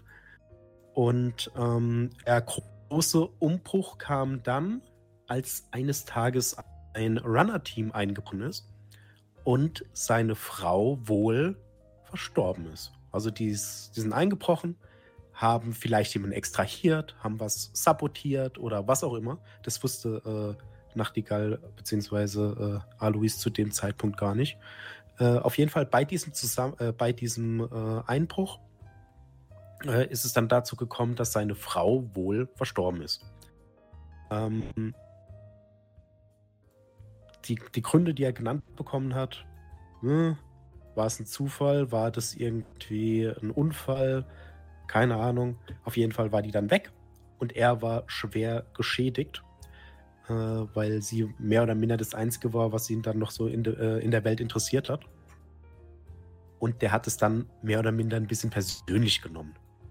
Ähm, Alois war ja für dann die äh, Firma mehr oder minder ein Asset. Er war nicht mehr als äh, eine Maschine, die man abschreiben kann. Und ähm, die, äh, Ivo war halt der daran interessiert, ihn bei sich zu behalten, äh, also Nachtigall unter den eigenen Fittichen zu haben. Aber Nachtigall hat sich dann gesagt, ach, wisst ihr was, ich bin weg. Hat sich verabschiedet mit der gesamten Cyberware, die er hatte. Hat sich verabschiedet mit ähm, dem Geld, das er noch hatte. Und hat sich dann in Seattle mehr oder minder äh, selbstständig gemacht, wurde zum Shadowrunner. Den Reflexbooster hatte er wahrscheinlich zu dem Zeitpunkt noch nicht, hat sich Ding geholt. Der Rest war dann halt schon drin. Und ähm, ja, hat sich dann damit durchgeschlagen, dass er gesagt hat, alles klar, äh, die Welt ist doof, äh, ist mir eigentlich egal, ich warte eigentlich nur darauf, äh, dass irgendwas passiert. Erschwerend kam hinzu, ich wollte das dann im Spiel auch so ein bisschen äh, rausarbeiten. Ähm, er hatte nämlich nicht einen normalen Reflexbooster, der als Cyberware klassifiziert ist, sondern eine, einen Synapsenbeschleuniger, BioWare. Und da gibt es dann eine Zeile, in der steht, man nimmt die Welt wie in Zeitlupe wahr. Und da habe ich dann halt überlegt, okay, wenn die gesamte Welt permanent in Zeitlupe ist, wie wirkt sich das auf jemanden aus? Und den Schluss, den ich dann gezogen habe, war in dem Fall, ähm, wenn es weh tut, tut es ganz besonders weh, weil der Schmerz hört einfach viel, viel, viel langsamer auf. Man spürt ihn viel länger, vielleicht auch viel intensiver. Und der Schmerz sowohl emotional als auch körperlich. Und ähm, das war halt auch der Grund, warum der dann so komplett zusammengebrochen ist, weil alles, was passiert ist, ist dann einfach viel, viel schlimmer. Und ähm, ja, der hat dann eben in äh, Seattle äh, gearbeitet, war dann auch mal in Hongkong. Und irgendwann ist er dann nach Hamburg, weil Ivo fand es jetzt nicht so gut, dass er verschwunden ist. Der hat ja auch wahrscheinlich noch irgendwelche Informationen, Hintergründe, wie auch immer. Aber ähm, ja, er, er, war nicht so wichtig, dass sie ihn die, über die gesamte Welt verfolgen, aber wichtig genug, dass er zumindest jetzt nicht zu offensichtlich irgendwo sein sollte. Und es war halt der Grund, dass er dann so ab und an gewechselt ist und dann ist er irgendwann in Hamburg gelandet und hat sich dann da äh, unter dem Decknamen Gott, lass mich kurz überlegen, beziehungsweise gucken. Sebastian Ohler äh, hat er sich dann eine äh, Praxis mehr oder minder aufgebaut. äh, als Rechtsanwalt, weil er tatsächlich dazu, äh, also er war berechtigt, als Anwalt zu arbeiten. Natürlich war die Lizenz, die er dann für Sebastian Ohler hatte, gefälscht. Aber äh, irgendwann hatte der tatsächlich mal die ganzen Tests bestanden. Ja, und so ist er in Hamburg gelandet und so besteht die Verbindung zu Ivo. Genau. Und es war, ich hatte ich dir, glaube ich, auch geschrieben, äh, dir wurde quasi der Leichnam deiner, deiner Frau auch nicht übergeben, sondern die genau. haben, Ivo hat quasi gesagt, so, na, der Unfall war so krass, dass das nicht mehr möglich ist. Und das war quasi für mich der Ansatzpunkt. Für mich war es dann relativ klar, ich möchte eigentlich deine, deine, deine verloren geglaubte Frau wiederbringen. Ähm, ein kleiner Spoiler zum Shadowrun Metaplot, der aber schon ein bisschen älter ist. Ähm, in Boston gab es einen Zwischenfall, der die halbe Stadt in Quarantäne geschickt hat. Äh, dort sind nämlich Nanobots ausgebrochen aus einem Labor. Und die, haben dazu geführt, dass ähm, die haben sich quasi in der Welt verbreitet und haben wie so ein Virus die Identitäten von Menschen überschrieben. Die haben sich also in die Köpfe der Menschen eingesetzt und haben ja Dinge umprogrammiert. Und daraus sind völlig neue Menschen geworden, die teilweise äh, als Technomancer sehr stark mit äh, der Matrix verwoben waren. Und das Ganze wurde getauft KFS, kognitives Fragmentierungssyndrom. Und äh, ich habe dann gedacht, es wäre eigentlich ganz spannend, das irgendwie so ein bisschen auf deine Frau zu übertragen, denn deine Frau wurde quasi Opfer eines solchen Experiments mit Nanobots. Ähm, aber Ivo hatte alle, das gesamte Interesse war, lag bei Ivo daran, diesen Vorfall zu vertuschen, weil niemand durfte wissen, dass Ivo an Nanobots forscht. Äh, die Firma, bei der das in, äh, in Boston vorgefallen ist, wurde danach, ist, glaube ich, ziemlich tief gesunken auch danach, so in der, in der Rangliste. Deswegen wollte Ivo das auf alle Fälle verhindern und hat quasi äh, erstmal deine, deine Frau, die halt nicht mehr wirklich deine Frau war, oder nicht mehr Nachtigalsfrau und so und halt auch Nachtigall äh, verfolgt und wollte sie unbedingt loswerden. Beide konnten aber sich äh, Ivo entfliehen und äh, die ähm, Frau ist dann nach Hamburg gekommen nach einer gewissen Zeit als ähm, sogenannte Monade. Monaden sind quasi die Menschen, die Metamenschen, die von diesem kognitiven äh, Fragmentierungssyndrom betroffen sind und hat dort äh, Aufträge angenommen, während tatsächlich nicht ganz so weit weg auch äh, der gute Nachtigall seine Aufträge angenommen hat. Und dann kam es in, ging es in die Richtung, wo ihr euch treffen solltet und quasi in die, in die Geschichte von Nachtigall. Äh, ihr habt zuerst Skiller getroffen. Skiller ist äh, einer der ersten NPCs, die ich geschrieben habe, weil äh, ich habe in dem wunderbaren Quellenbuch zu Hamburg etwas über den Hamburger Hafen gesehen. Und zwar gibt es im Hamburger Hafen einen ziemlich krasse KI. Äh, die heißt, ich hatte den Namen, glaube ich, hier irgendwo.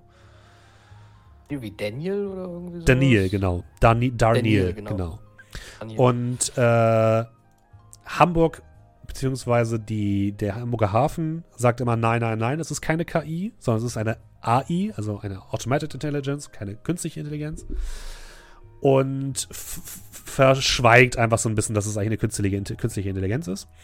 Und äh, im gleichen Absatz stand auch noch drin, es heißt, dass äh, im, in der Hamburger Matrix noch äh, Patch-Fragmente von alten Versionen von Darniel zu finden sind. Und das ist Skilla. Skilla ist quasi eine frühe Version von Darniel, die aber gelöscht werden sollte, weil die nicht ganz so gut funktioniert hat.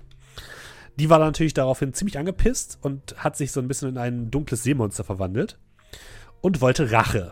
Das heißt, die wollte, dass äh, die den Platz von Daniel überleben und den ganzen Hafen in Schutt und Asche legen und hat dafür jemanden gebraucht, der sie, also Dar äh, äh, Skilla, dahin bringt. Das war ihr. Sie hat euch im Gegenzug ja Informationen über Elbe 17 versprochen.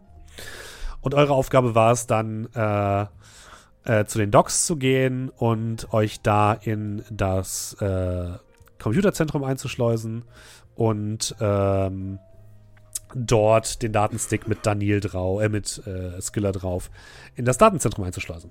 Gab es da auch eine Alternative oder war das einfach so, ja, hier Shady USB-Stick, mach das mal, ja, okay, was schon dabei? Ihr hättet das auch nicht machen müssen, genau. Ihr hättet auch sagen können, hätten so, nee, keine Informationen bekommen. Hättet ihr keine Informationen bekommen, genau. Ihr hättet äh, mit Dani, mit, mit diesem Stick auch noch mehr Sachen machen können. Ich weiß, dass Brocklom versucht hat, den so ein bisschen auseinanderzunehmen und zu gucken, was da eigentlich drauf ist, hat es aber, glaube ich, würfeltechnisch nicht geschafft, das richtig zu analysieren.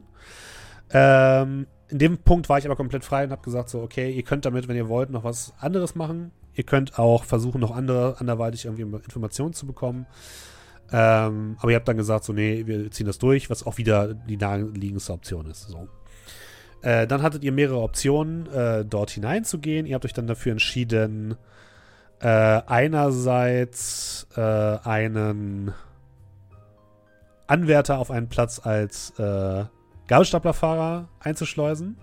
Ich habe den Namen vergessen. Was? Herbert? Nee, Herbert war, glaube ich, der. Nee, Friedrich. Friedrich, ja. Ruhe in Friedrich. Ruhe in Friedrich. Ja. Äh, den habt ihr dann kennengelernt, habt ihn so ein bisschen davon überzeugt, dass er euch, ich glaube, es ging um irgendwie Zugangsdaten oder so, gegeben hat. Ähm, ja, ich, ich habe mich ja als, ich habe, glaube ich, seine Sinn genommen. Ja, genau. So, du hast seine Sinn genommen. Ja, genau. Äh, und dann habt ihr zusätzlich noch äh, den guten äh, Nachtigall als Posterboy der neuen Werbekampagne des Hamburger Hafens äh, eingeschleust. War tragisch. Tragischer Tod. ja, der leider einen tragischen Tod äh, äh, gestorben ist. Fand ich sehr schön, hat sehr gut funktioniert. Das hat fantastisch. Und äh, ja, dann habt ihr den nachdem ihr in das Datenzentrum eingedrungen seid, den halben Hamburger Hafen zerstört, indem ihr dort Daniel, äh, äh, Skiller eingeschleust habt. Aber das war euch dann auch egal. Ihr seid dann geflohen, ähm, was auch gut funktioniert hat. Und wart dann im Besitz der Informationen über das Dock Elbe 17. Äh, Blom und Voss ist eine Firma, die nicht zu Ivo gehört, aber Ivo hatte quasi, ihr habt quasi Informationen bekommen, dass eine Delegation von Ivo unter der Leitung von einer Frau Schneider, die eben von ähm, des Ordnens Reinigen Feuers war, äh, dorthin gehen sollte und ihr habt euch dann mit dort eingeschleust, habt dort dieses mega krasse Superschiff gefunden, was eben auch komplett mit Nanobots betrieben wurde. Also Blum und Voss hat quasi daran geforscht, ein Schiff mit Nanobots äh, auszustatten, damit es eben, oder besser, besser gesagt, ein Schiff nur mit Nanobots zu bauen. Problem dabei ist, dass die Nanobots dabei durchgedreht sind und quasi die, diese, diese Baustelle dort infiziert haben. Die haben zwar weiterhin das Schiff fertig gebaut, haben aber niemanden mehr reingelassen, weswegen da quasi jetzt so eine, so eine Quarantänezone drum war. Auch das äh, ein kleiner Absatz im wunderbaren äh, Datapulse Hamburg Quellenwand. Und äh, genau, ihr habt euch da eingeschleust und habt dann letzten Endes mit der Hilfe von Iva, der Fra neuen Identität der Frau von äh, Nachtigall, ähm, die Leute aufgehalten und Frau Schneider gefangen genommen. Und das war quasi so der erste Teil dieses mehrteiligen Abenteuers. Danach hatten wir, glaube ich, so ein bisschen Zusammentreffen zwischen Nachtigall und Iva. Da nochmal großes Lob äh, an, an André. Ich finde, du hast das sehr schön gespielt, dieses, diesen, diesen Zwischen, also dieses, einerseits sieht sie aus wie meine Frau, aber es ist eindeutig nicht meine Frau. Was mache ich jetzt damit? Und äh, der innerliche Konflikt. Der innerliche Konflikt, finde ich, hast du sehr, sehr gut ausgespielt. Und ähm, ich finde, das war, glaube ich, ein Storystrang, der mir so in Richtung Ende auf jeden Fall auch sehr gut gefallen hat, weil man dann gemerkt hat, dass das Ganze sich ein bisschen aufweicht und so. dann gab es ja das Verhör mit der Frau. Oder? Was war doch die, die Frau, die wir Genau, genau. Haben, Ihr habt Frau Schneider. Markus dann halt das verkackt hat und dann ist sie explodiert und dann hat Markus aber irgendwas von ihr eingesammelt oder eingeschickt, was er uns nicht gezeigt hat, nur Brocklom. Hat er uns das dann irgendwann nochmal gezeigt? Was genau. ah ja, drauf? genau, ja, ja, genau. Genau, genau. Also, Frau, genau, ihr habt Frau Schneider, Schneider mitgenommen und wolltet sie verhören. Äh, das hat so einigermaßen mittelmäßig geklappt, weil es ist halt eine religiöse Fanatikerin, die lässt sich nicht so einfach das rausquatschen, was ihr quasi habt. Ja, und ähm, mit netten Mitteln, aber. Vor allem nicht, wenn halt ein Magieanwender da ist in Form von Doe. Und ich glaube, es war dann so, Doe hat euch rausgeschickt, hat gesagt, so, ich will, mit, will mal mit dir reden. So. Und korrigiere mich gerne, Markus, aber du hast ihr, glaube ich, sowas gesagt wie, hey, ich will Informationen darüber haben, äh, was mit mir ist. Wo komme ich her? Was, was, geht, was geht hier ab? So, ne? Ähm, jo, wobei ich bin mir nicht sicher, ob die nicht gesagt hat, dass sie mit mir alleine reden wollte. Ja, das kann auch sein, dass sie, genau, genau, ja, genau. Ja. Und ihre Idee war, okay, ähm, unser Plan ist, ich spreche mich jetzt hier in die Luft. Aber wenn, dann will ich wenigstens den Typen mitnehmen, der hier mit Magie umgeht. Und das hat sie dann gemacht. Aber sie hat. Das ist mindblowing. Ja, war mindblowing. Aber sie hat dir, glaube ich, noch einen Datenstick gegeben, ne? Ja. Weil sie hat, sie hat, sie hat quasi gedacht, so, okay, der Datenstick wird eh mit in die Luft fliegen aber ihr konntet den dann äh, daraus retten. Und den Datenstick, ich glaube, da hast du dann auch dich, dich, dich Brocklom gegenüber geöffnet und hast quasi Brocklom davon erzählt, was eigentlich mit dir war. Und auf dem Datenstick waren dann Hinweise über die schwimmende Kirche oder so. Äh, ja, ähm, Nee. Nee, was war denn da? Aufzeichnung gucken. Was war denn auf diesem Datenstick drauf? Äh, Das war auf jeden Fall das erste Mal, wo ich Joe das Leben gerettet habe. Und eins von vielen Mal. Ja, ja. ja, ja. Du konntest nicht schwimmen. Hm, Ich glaube, das ist in etwa plus minus null aufgehend. äh, da, da, da, da. Termin Mama So, Mama. L17. Bla bla bla. Bruder von Eva, Glastank. Den wir alles befriedet haben. Bla bla bla. Ne, hier steht. Frau Schneider. So ist die, oder? Ja.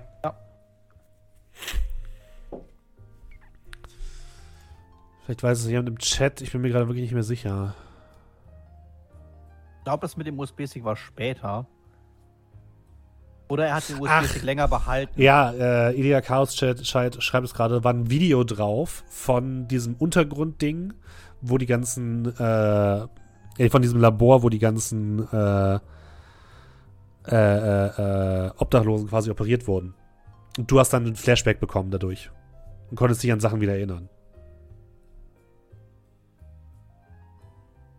Ich glaube, so war's. Ja, ich erinnere mich, das ist doch das, wo ich dann quasi rein bin und hab das dann so irgendwie gezeigt oder so. Genau, ja. Und daraus hat sich War dann. das, nicht, Ja? war das nicht sogar der Stick, wo er mir äh, 40k für gegeben hat oder so, wenn ich irgendwie rausfinde, was da drauf ist oder irgendwas? Durchaus sein, ja. Das sowas. ist der- Ja, Ja, ich habe dieser kein Geld für ein Auto. Ja, hatte ich dann auch nicht mehr. Ja, er hat das mir sein, gekauft haben. das ist, das ist halt eine Sache, die quasi. Das ist alles im Hintergrund gelaufen, das ist nicht. Ja. Er hat, er hat mir sein ganzes Geld gegeben, um herauszufinden, was auf diesem Stick ist. Deswegen hatte ich auf einmal deutlich mehr Geld und er hatte gar keins mehr. Ah, Genau, ja. wir geben das ganze Geld für ein Auto aus. Vor Ja, allem, vor allem Brockham selber hatte ja schon viel, super viel Geld. Ich musste mein Cyberdeck reparieren, da Ja, war mein stimmt. ganzes Geld weg. Genau, hier, als wir, als wir draußen sind, gehe ich mit ein Separat und biete ihm mein komplettes Geld an, wenn er den Datenstick für mich crackt. Was er Da soll getan hat. davon was erzählen. Hier tun Genau. sich Abgründe auf. Nie wieder lassen wir euch zwei alleine. Genau. Und daraus hat sich dann so ein bisschen als nächstes die Geschichte um Doe entwickelt. Ähm, bin ich mir relativ sicher, ja, müsste Doe gewesen sein. doch. Ja, doch, ja, doch. Ja, doch. Der Dove war als nächstes dran. Genau. Ähm, Doe hat erstmal Kontakt aufgenommen über Warentester mit Mama Mamba und dem Mandelzirkel, einer wichtigen Figur in Altona und der Chefin sozusagen der größten, des größten Magierzirkels, der nicht hermetisch ist in, in Hamburg. Ähm, und die hat gesagt so, hey, ich kann euch helfen.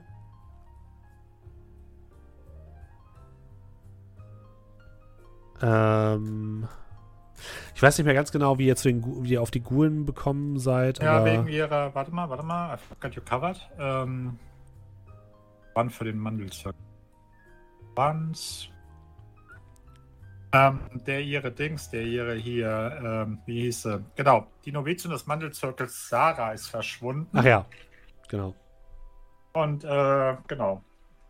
Genau, da wollte ich euch quasi den Kontakt Ja. zu den Gulen geben, weil äh, weil die Gule quasi, diese bösen Gule haben ja quasi das ähm, äh, die, das Material von der Sox quasi nach Hamburg geschmuggelt und deswegen war es wichtig, euch da irgendwie die Verbindung zu geben. Meine Idee war halt, wir hatten jetzt die ganze Zeit schon sehr viel Technik. Ich würde euch gerne mal in das in die magische Welt von Shadowrun so ein bisschen einführen. Und da war halt der Ohlsdorfer Friedhof so das perfekte Beispiel, weil der Ohlsdorfer Friedhof ist ein riesiger Park mitten in Hamburg und der ist halt komplett erwacht. Das heißt, es ist ein Dschungel voll mit erwachten Tieren, mit Gulen, Vampiren, Werwölfe, die sind alle da drin. Und deswegen dachte ich, okay, das, das könnte ganz spannend werden. Vorher, das haben wir aber, glaube ich, relativ kurz abgehandelt, musstet ihr aber noch eine Kiste äh, klauen für Mama Mamba, die ähm, vom Flughafen Kaltenkirchen aufgem äh, sich aufgemacht hat. Äh, die habt ihr, glaube ich, Sagt mir jetzt gar ich nichts. weiß gar nicht mehr, was, was damit mir, war. Ich. Habe ich das nur aufgeschrieben und ich habe das dann ersetzt? Ah, nee, genau, das war der ursprüngliche Plan. Ich habe es dann ersetzt mit der Geschichte um, um die verschwundene Novizin. Vollkommen richtig. Ursprünglich Da waren wir solltet die ihr. Hochzeitscrasher, das war dann da. Genau, ursprünglich solltet ihr einen, äh, einen ähm, was klauen vom, vom Flughafen, aber das war mir dann zu, nee, es ist dann mir zu ähnlich mit dem Hafen gewesen, glaube ich, genau.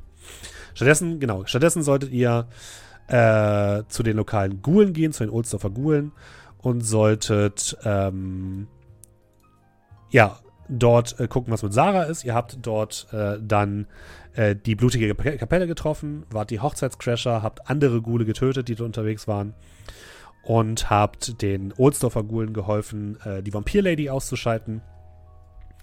Und die haben euch im Gegenzug, oder beziehungsweise die haben euch dann geholfen, die Vampir-Lady auszuschalten, wo ihr dann alle Informationen über die Kirche äh, gefunden habt, äh, die eben die, die, die Obdachlosen zusammensammelt und denen die ähm, Cortex-Bomben einsetzt. Und da kam dann quasi so ein bisschen das ganze, äh, die ganze, der ganze äh, Storystrang von Doe zusammen. Ihr seid dann zu der Kirche gegangen, habt die Hops genommen und äh, habt dort noch ein paar Leute retten können. Und Doe hat sich quasi wieder erinnert, wer er ist. Das war dann der, der Doe-Story-Strang. Dann hatten wir als nächstes, glaube ich, den Storystrang von Scrat. Scrat. Genau, bei Scrat war es eigentlich für mich relativ klar. Ich wollte so ein bisschen seine Hintergrundstory einbauen. Willst du noch mal kurz erklären, Dominik, was eigentlich die, die Backstory von Karl von Frieling ist? Ja, äh, die Backstory von Karl war, er war Karl. Ähm, nee, der wurde, äh, ich weiß nicht mehr das Datum, aber der wurde ursprünglich, auch wenn das zu der Zeit schon sehr selten war, äh, als normaler Mensch geboren das gab es ja auch noch zeitweise. Ich habe vorher, bevor ich äh, die Inspiration dafür hatte, ich über ein äh, Buch bekommen, was ich vorher gelesen habe, ein Shadowrun-Buch, das ich ausgeliehen bekommen habe. Und da war das ähnlich an äh, ein Junge, der aus äh, einer normalen Ehe entstanden ist oder normalen, ein normales Kind, das dann aber über Nacht oder über einen kurzen Zeitraum dann nachträglich noch äh, Metamensch äh, mutiert ist, der dann äh, in einer sehr wohlhabenden äh, Hamburger Familie, die über Generationen schon im Geschäft tätig ist, äh, geboren ist und der äh, Vater äh, einer der Mitbegründer der Aquadyne-Firma war. Ich weiß gar nicht, ob du mir die Firma genannt hast oder ob ich das sogar rausgesucht habe. Ich glaube, das hatte ich, hatte ich dir gesagt, ja glaube, ich habe dir gesagt, ich, was ich vorhab, ne? Und dann hast du die, mir die, die, die Aquadan-Firma hingeworfen. Ähm, der sollte aber eher im Hintergrund stehen, also eher einer, der dann äh, zwar Mitbegründer ist, aber nicht so der, jemand, nicht so der CEO dann an die Öffentlichkeit tritt. Und dass der das im Hamburger Adel, wo Metamenschlichkeit ja auch äh, verpönt war äh, zu der Zeit oder dann nicht so cool fand, dass sein einziger Erbe äh, jetzt Metamensch ist und hat dann den Sohn, den, den Karl, versteckt gehalten vor der Öffentlichkeit, hat dem quasi da in seinem Keller da so ein Domizil gebaut, wo er alles hatte zum Leben, in Anführungszeichen, wurde aber auch nicht rausgelassen. Also wurde, wurde gerade eingesperrt und ausgebildet, äh, damit ihm nicht langweilig wird, aber irgendwann äh, hat man halt als Teenager keinen Bock mehr, dann ist er ausgebrochen, einmal, zweimal und dann hieß es, nee, das ist jetzt zu riskant für meinen Ruf. Äh, ich setze ihn jetzt einfach auf die Straße. Ne? Und dann wurde er einfach rausgefahren, irgendwo aus äh, der Gegend und dann ausgesetzt. Und dann hat er sich halt irgendwie durchgeschlagen am Kiez in Hamburg auf der Reeperbahn, sich was dazu verdient, weil als Troll ist man sehr früh sehr groß, sehr kräftig. Und dann hat so Kleinigkeiten angenommen wie Türsteher, leicht, also leichtere Drogen äh, und äh, jetzt keine richtigen Runner-Jobs, aber da ist er dann auch so eben geblieben. Also das ist dann auch so basically das, was über die nächsten paar Jahre dann halt für ihn in äh, Hamburg so passiert ist. Er war ja auch kein Runner, bevor äh, ja. die Uri uns jetzt quasi da reingedrängt haben. Genau. Das, das, hätte die Backstory so im Gänze sein sollen. Genau. Und mir war es relativ klar, dass ich dich dann irgendwie wieder mit deiner verlorenen Familie irgendwie so konfrontieren möchte und damit halt auch mit Aquadyne. Und der Ansatzpunkt war halt, okay, äh, der Orden des Reinigenden Feuers will eben diese Pläne der, der Stadt von der Unterstadt haben. Und Aquadyne ist da eben der entsprechende, das entsprechende Unternehmen. Also haben sie gemeinsam mit dem eigentlichen Geschäftsführer von Aquadyne deinen Vater aus dem Geschäft gedrängt und ihn verhaften lassen. Durch angebliche Wirtschaftsspionage, was natürlich Quatsch war. Und haben ihn verhaften lassen. Das war mit dem, das war, das kam nicht raus, dass es mit dem eigentlichen Geschäftsführer war, äh, dem Lutz Tiedemann. Ja. Aber was war, was hatte das mit diesem Plan für das U-Boot auf sich? Wo kam das her? War das relevant? Hätten wir das bauen können? Ach so, ja. Äh, also war das einfach so, ja, hier sind U-Boot-Pläne. Ja. Okay. Ich, ich, dachte tatsächlich, vielleicht wollt ihr ein eigenes U-Boot haben. Ja. Nee. Ich wollte es euch anbieten, einfach nur. Okay, äh, er hat gesagt, bewahre die um dein Leben. Ich so, ja, dann gebe ich sie auch niemandem und sage, hier, bau das. Das ist, war auf jeden Fall ein sehr modernes U-Boot, genau. Und damit hättet ihr am Ende vielleicht noch ein bisschen halt zum Beispiel zur Reeperbahn fahren können, aber ja. ja, Sachen. aber das hätten wir ja erst bauen müssen. Ja, ja, genau, das war das Grundproblem. Deswegen war es eher optional. Uns jetzt drei Monate Zeit und 10 Millionen Dollar. genau, es war eher optional. Genau, jedenfalls, äh, das war der Hintergrund dessen und ihr seid, äh, da, da, da, Ihr seid nach Stormann gefahren. Habt euch da eingeschleust. Stormann ist diese gated Community, wo die Reichen äh, das ein Stadtrand von Hamburg leben. Und äh, dort seid ihr einmal auf Rasputin getroffen, das magische Pferd.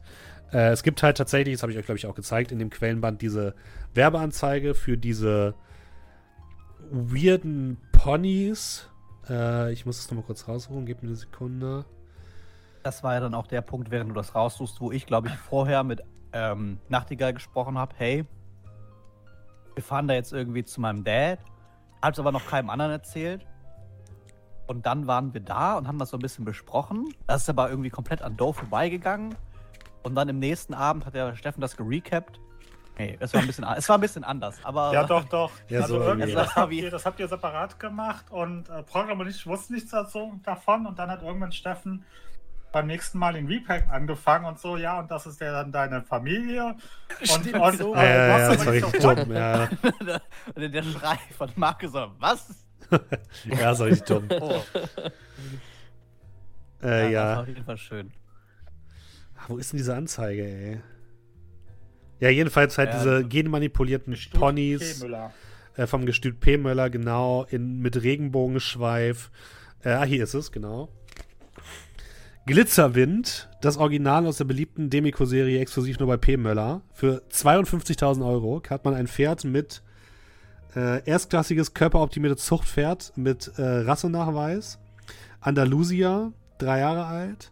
Einhornimplantat mit nachwachsendem, äh, nachwachsendes Einhornimplantat fungiert als Antenne. Äh, äh, für lückenlosen Wi-Fi-Empfang auch beim Ausritt. Äh, Regenbogenmähne mit Mutimplantat, featuring äh, nachwechselnde Farbveränderungen nach Stimmung des Pferdes. Leute sind so krank, die sowas ähm, schreiben, kannst du mir nichts erzählen, dass sie nicht komplett drauf waren. Melody Vox Stimmimplantat für melodische Dreiklangviren oder anderen vorimplantierten Melodien. Äh, Apple Plus Rektalimplantat für duftig bunte Ausscheidungen, schnell kompostierbar und natürlich abbaubar. Apple Plus, okay. My ja. Friend Implantat für optimale und jetzt äh, kann man leider nicht mehr, nicht mehr viel lesen. Aber ja, dann dachte ich mir, okay, ich will diese Pferde irgendwo einbauen und es ist natürlich klar, dass es die bei den Reichen gibt. Und äh, Rasputin war quasi eine, ja, hat leider einen kleinen Fehler gehabt. War ein, ein, ein, hat einen kleinen Bug gehabt und ich dachte dann, ihr könntet das vielleicht irgendwie benutzen, um irgendwie Leute abzulenken, um rauszukommen. Äh, genau, ihr seid da überhaupt erst hingekommen, weil ihr euch ja mit äh, Nachtigalls äh, Schwester getroffen habt, die Modedesignerin werden wollte. Und die. Nachtigalls Schwester. Äh, Entschuldigung, Scratch, Scratch Schwester. Und die euch dann eingeladen hat. Und dann seid ihr dorthin gefahren äh, als Modekonglomerat. Äh, und wenig später kam eben es zu dieser Razzia, wo dein Vater äh, Scratch verhaftet wurde. Er hat dir aber noch äh, die Daten gegeben. Das war quasi diese Karte der Unter, Unterwasser, Unterwasser Hamburg, Hamburg, der untergegangenen. Stadt Hamburg, genau. Und für dieses U-Boot. Und ähm, das waren quasi auch die Pläne, die, äh, die, die, die, die das reinigende Feuer haben wollte. Was da cool war, das war in dem Atelierzimmer ganz oben einfach mal ein Windelementar war als Klimaanlage. wie, wie krank kann die Welt eigentlich sein? Dekadent, ja. du, ich ziehe dich aus der anderen Welt. Du hast eine Aufgabe. Was soll ich tun? Klimatisiere diesen Raum auf 20 Grad. ah, ist das frech, Alter. Aber sehr realitätsnah, würde ich sagen. Ja. Flash schreibt im Chat, habe den Podcast erst vor einer Woche entdeckt, bin noch am Anfang der Shadowrun-Kampagne. Wir spoilern hier alles. Sei vorsichtig, Flash. Äh, und ein, äh, ein, ein Lob an Bocklaum. Ja, wie der Bottom bei Rick und Morty mit der Butter. What's genau. my purpose? You pass butter. No. Genau so, so eine Art. Und genau, dann sind wir da rausgeflohen. Und dann, bin ich ganz ehrlich, wusste ich nicht mehr ganz so richtig, was, mit, was ich mit dem Plot anfangen soll, leider. Ähm, Dafür hat es aber doch gut geendet, also. Ja, also, es war so ein bisschen. Ich dachte irgendwie, ihr, ihr habt mehr Motivation, dann euer, deinen Vater auch direkt rauszuholen, aber andererseits hätte es auch nicht so richtig Sinn ergeben. Also, da, da, da ist mir der Plot so ein bisschen ent, entglitten. Und ihr habt das auch nicht weiter verfolgt, glaube ich. Ich habe dann gesagt, so, ja, nee, das passt. Und stattdessen habt ihr euch auf den Weg zur Reeperbahn, glaube ich, gemacht, um Typhoons Ergebnisse zu holen, ne? Sag mal, irgendwie hatte Hamburg gefühlt größere Probleme. Ja, ja genau. Und es war ja nicht vergessen, es war ja noch auf dem Schirm. Aber es, es war, war gerade nicht relevant, so, genau, ja. Also es ist halt so, okay, wir haben jetzt diese Pläne, ist aber super wichtige Sachen, wir können jetzt aus dem Gefängnis holen, aber die Reeperbahn ist ja eh so ein Ort gewesen, an dem wir, glaube ich, bis dato ja noch gar nicht waren. Ja, genau. Wegen dem Unterwasserboot. Das heißt, da, da hätten wir gar nicht die Option gehabt, ja, wir gehen jetzt einfach dahin, holen den raus. Genau, und während, währenddessen hat quasi ähm, Petersen schon Testbohrungen auf der Reeperbahn unternommen, um eben in diese, in diese Untergrundgebiete zu kommen.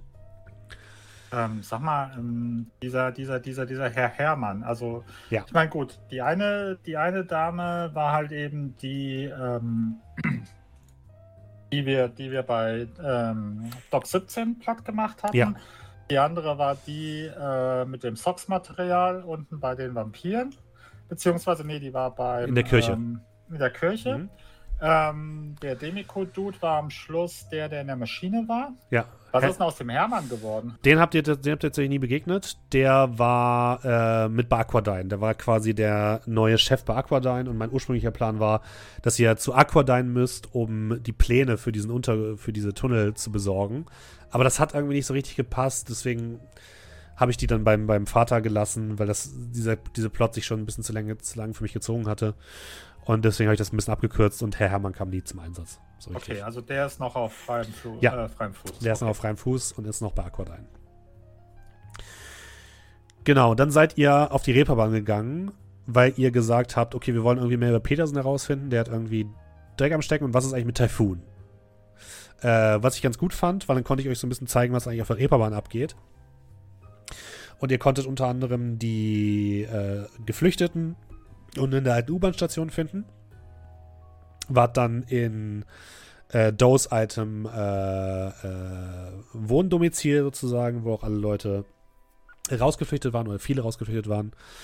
Und habt dann oben die Abhöranlage von Typhoon ge äh, äh, gesehen und habt äh, dort das Bild extrahiert, dass, äh, die Beweise extrahiert, dass halt äh, Petersen ein Mitglied des Reinigen Feuers ist.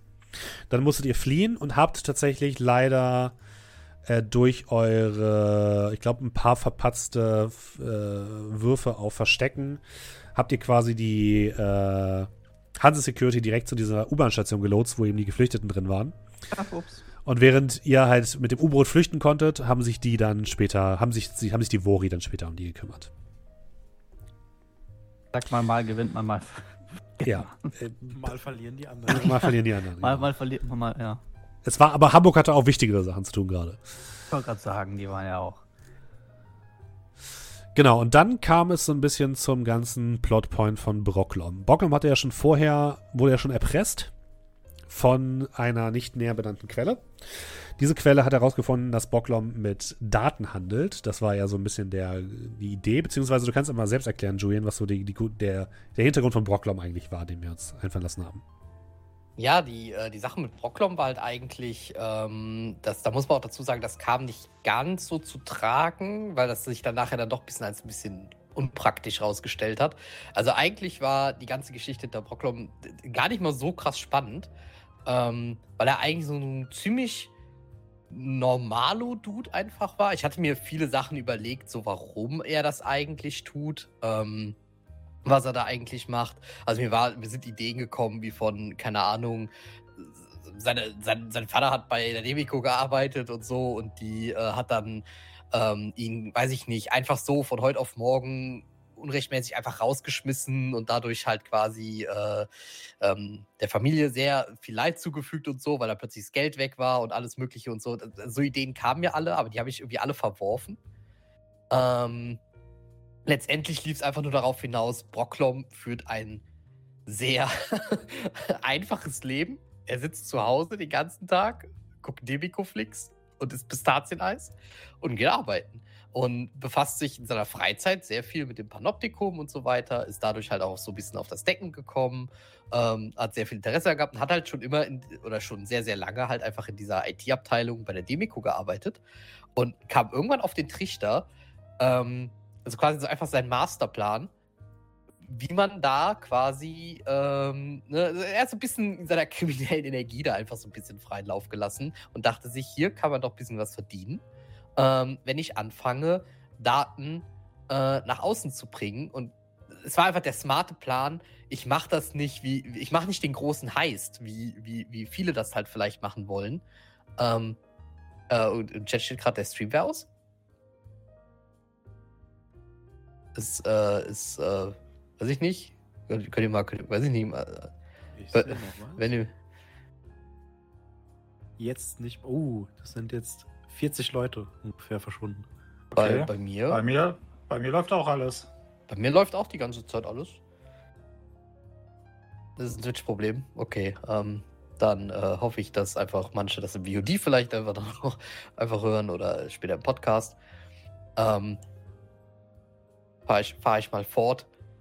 Ähm, wie gesagt, kam halt einfach auf die Idee, äh, ne, statt halt den großen, äh, äh, den großen Coup zu machen, wo man dann irgendwie die ganz sensiblen Sachen oder so einfach raus, äh, rausholt aus sowas, ähm, hat er einfach da angelegt, wo, ähm, wo, eigentlich so eine IT-Abteil oder generell die IT einer Firma wahrscheinlich so mit am schwächsten ist, nämlich beim User Ja. ähm, die teilweise einfach extrem leichtfertig. Das ist, also es war auch ein bisschen wahrscheinlich ein, ein kleines bisschen etwas, wo ich meinen Job drin verarbeitet habe. Ähm, aber etwas, äh, wie leichtfertig dort Leute mit sensiblen Daten und sowas umgehen. Ähm, und Brocklom hat sich das einfach zunutze gemacht. Er hat ne, sowas wie Mails mal, wenn er mal irgendwo per Fernwartung drauf war oder so, so per Mails einfach mal weitergeleitet, irgendwo anders hin, wo sie nicht hin soll. Jetzt ist der Stream bei mir weg. Buffert aber dauernd jetzt, wird geschrieben. Okay, Also, ich nicht. Ich, bei mir läuft alles. Overwatch-Wert war zu hoch. Also ich habe bei mir keine gedroppten Frames, alles ist auf grün. Ja, es scheint vielleicht echt so ein Twitch-Ding zu sein. Ich kann ja mal ganz kurz testweise mir gerade. Bei Twitch war auch gerade meine Ja. gesamte Freundesliste weg. Ja, ich sehe gerade eine ganze. äh, Ich sehe keinen Channel mehr, den ich folge. Und versuche jetzt auf einen anderen Channel zu gehen. Also bei mir läuft noch alles. Okay, also ist, glaube ich, ein Twitch-Problem. Bei mir läuft auch ja, alles. ja, ich, ich gucke gerade bei einem anderen Streamer in den Chat, da schreiben Leute alle Twitch down, äh, Stream ist RIP. Okay, dann ma machen wir einfach weiter. Wir machen einfach weiter. Dann Okay, müssen machen wir einfach weiter. Ja. Ähm, genau, mu- muss man es quasi einfach nachhören. Oh, ich hätte die Mod an sich nicht aktualisieren dürfen. Jetzt ist alles weg. Jetzt alles Ja, kaputt. same. Ähm, gut, egal, ich fahr fort. Ähm, wie gesagt, auf jeden Fall ne, sensible Daten dort raus extrahieren, indem man mal eine Mail irgendwo hin weiterleitet oder sonst irgendwas. Mal ein Kennwort, weil so Leute ne, gerne auch mal so. Ich habe auch wirklich gängige Sachen genommen, die wirklich so passieren können oder ja, nicht passiert sind, aber passieren können. Oder doch auch ich auch schon festgestellt habe, sowas wie ne, Kennwörter unter die Tastatur geklebt und so ganze Sachen. Ähm, das habe ich quasi so darin, als, als quasi so als, als Grundlage genommen und wollte halt einfach nur, ne, Brocklom führt einen, wie gesagt, an sich ein sehr, ist ein sehr unauffälliger Zwerg, ähm, fällt nirgendwo auf. Keiner traut ihm zu, dass der irgendwas macht. Ähm, deswegen war er quasi der Perfekte für sowas und hat sich dadurch einfach so nebenbei ein bisschen Geld verdient. Ähm, weil auch so, ne, vielleicht haben auch äh, Film und Fernsehen auch ein bisschen dazu beigetragen, dass äh, er aus seinem langweiligen Leben auch einfach ein bisschen was machen wollte und äh, fand das natürlich wahrscheinlich sehr, sehr cool, so, ne, so diese ganze Shadowrun-Geschichte und weiß ich nicht was, aber war an sich kein Runner. Und jetzt kommt eigentlich der große Punkt, was eigentlich quasi mein Ding gewesen wäre, ähm, in der Hinsicht, ähm, die Arbeit.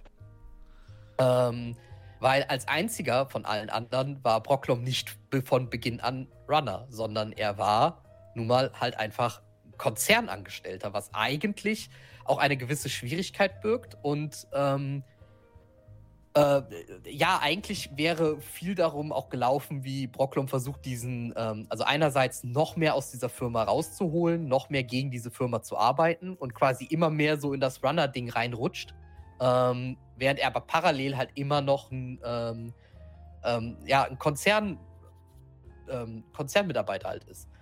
Und das mussten wir einfach einfach ein bisschen abkürzen oder vereinfachen, weil es hätte sich einfach, es wäre richtig schwer geworden, wenn Brocklom die ganze Zeit parallel hätte irgendwie sein normales Leben führen müssen, ähm, um dann verdeckt aber äh, quasi als Shadowrunner aktiv zu sein. Das wäre bei den Tätigkeiten, die wir getan haben, halt einfach nicht drin gewesen. Das hätte man eine Zeit lang am Anfang vielleicht machen können noch, ähm, wo es nur um so kleine Dinge ging. Aber später wäre es halt einfach zu schwer geworden, das beides irgendwie aufrecht zu erhalten. Ähm, und vor allem, da wir die Demiko und so auch noch brauchten, ähm, wäre es wahrscheinlich auch echt blöd gewesen, wenn wir das dann so abgekürzt hätten, dass äh, Brocklom dann komplett aus der Demiko schon rausfliegt oder irgendwas. Deswegen fand ich das mit der Suspendierung eigentlich auch eine sehr, sehr gute Lösung. Dadurch ist aber natürlich ein bisschen ein Teil von Brockloms äh, Geschichte oder was halt hätte sein können, ein bisschen rausgefallen.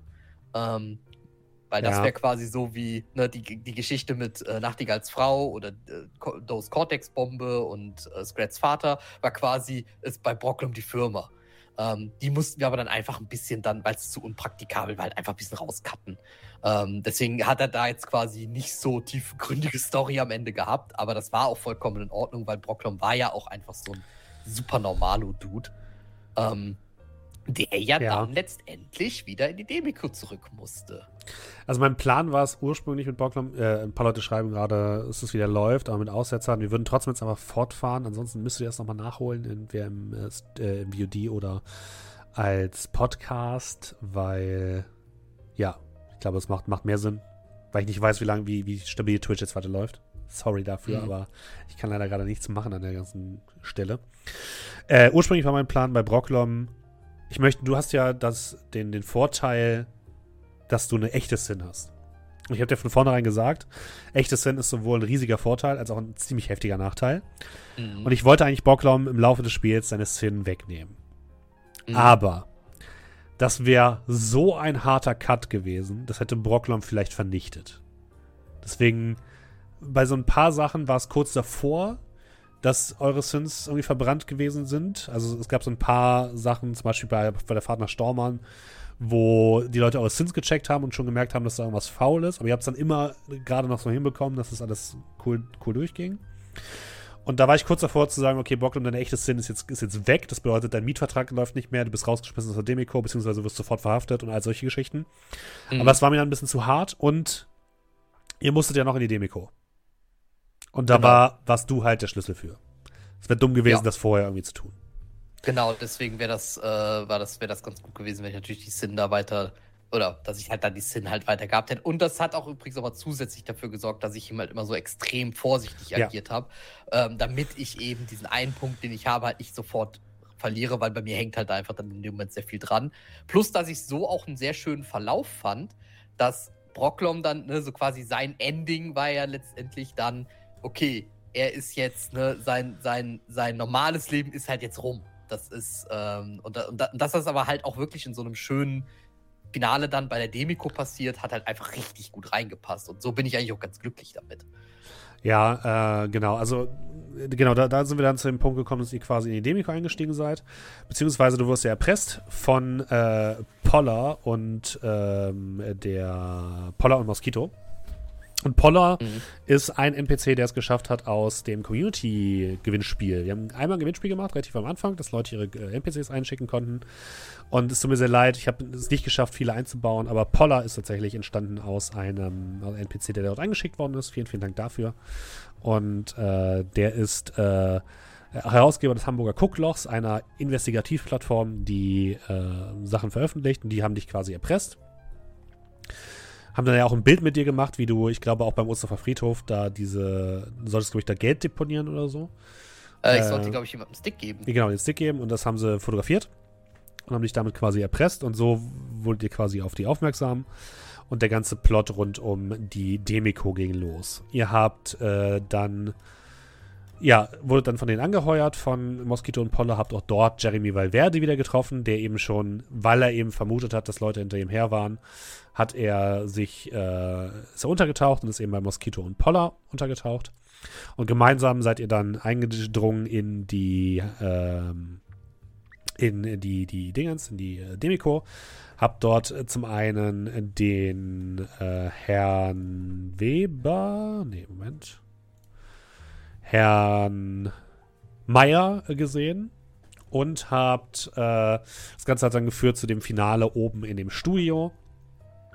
Da habt ihr eure Informationen nach draußen gegeben und ich habe daraus so ein bisschen, oder ich wollte daraus so ein bisschen so ein kleines Mini-Finale machen, dass ich gesagt habe, okay, je nachdem, wie lange ihr es schafft und was ihr dort macht, desto mehr Informationen gehen nach draußen, desto einfacher ist für euch das Finale.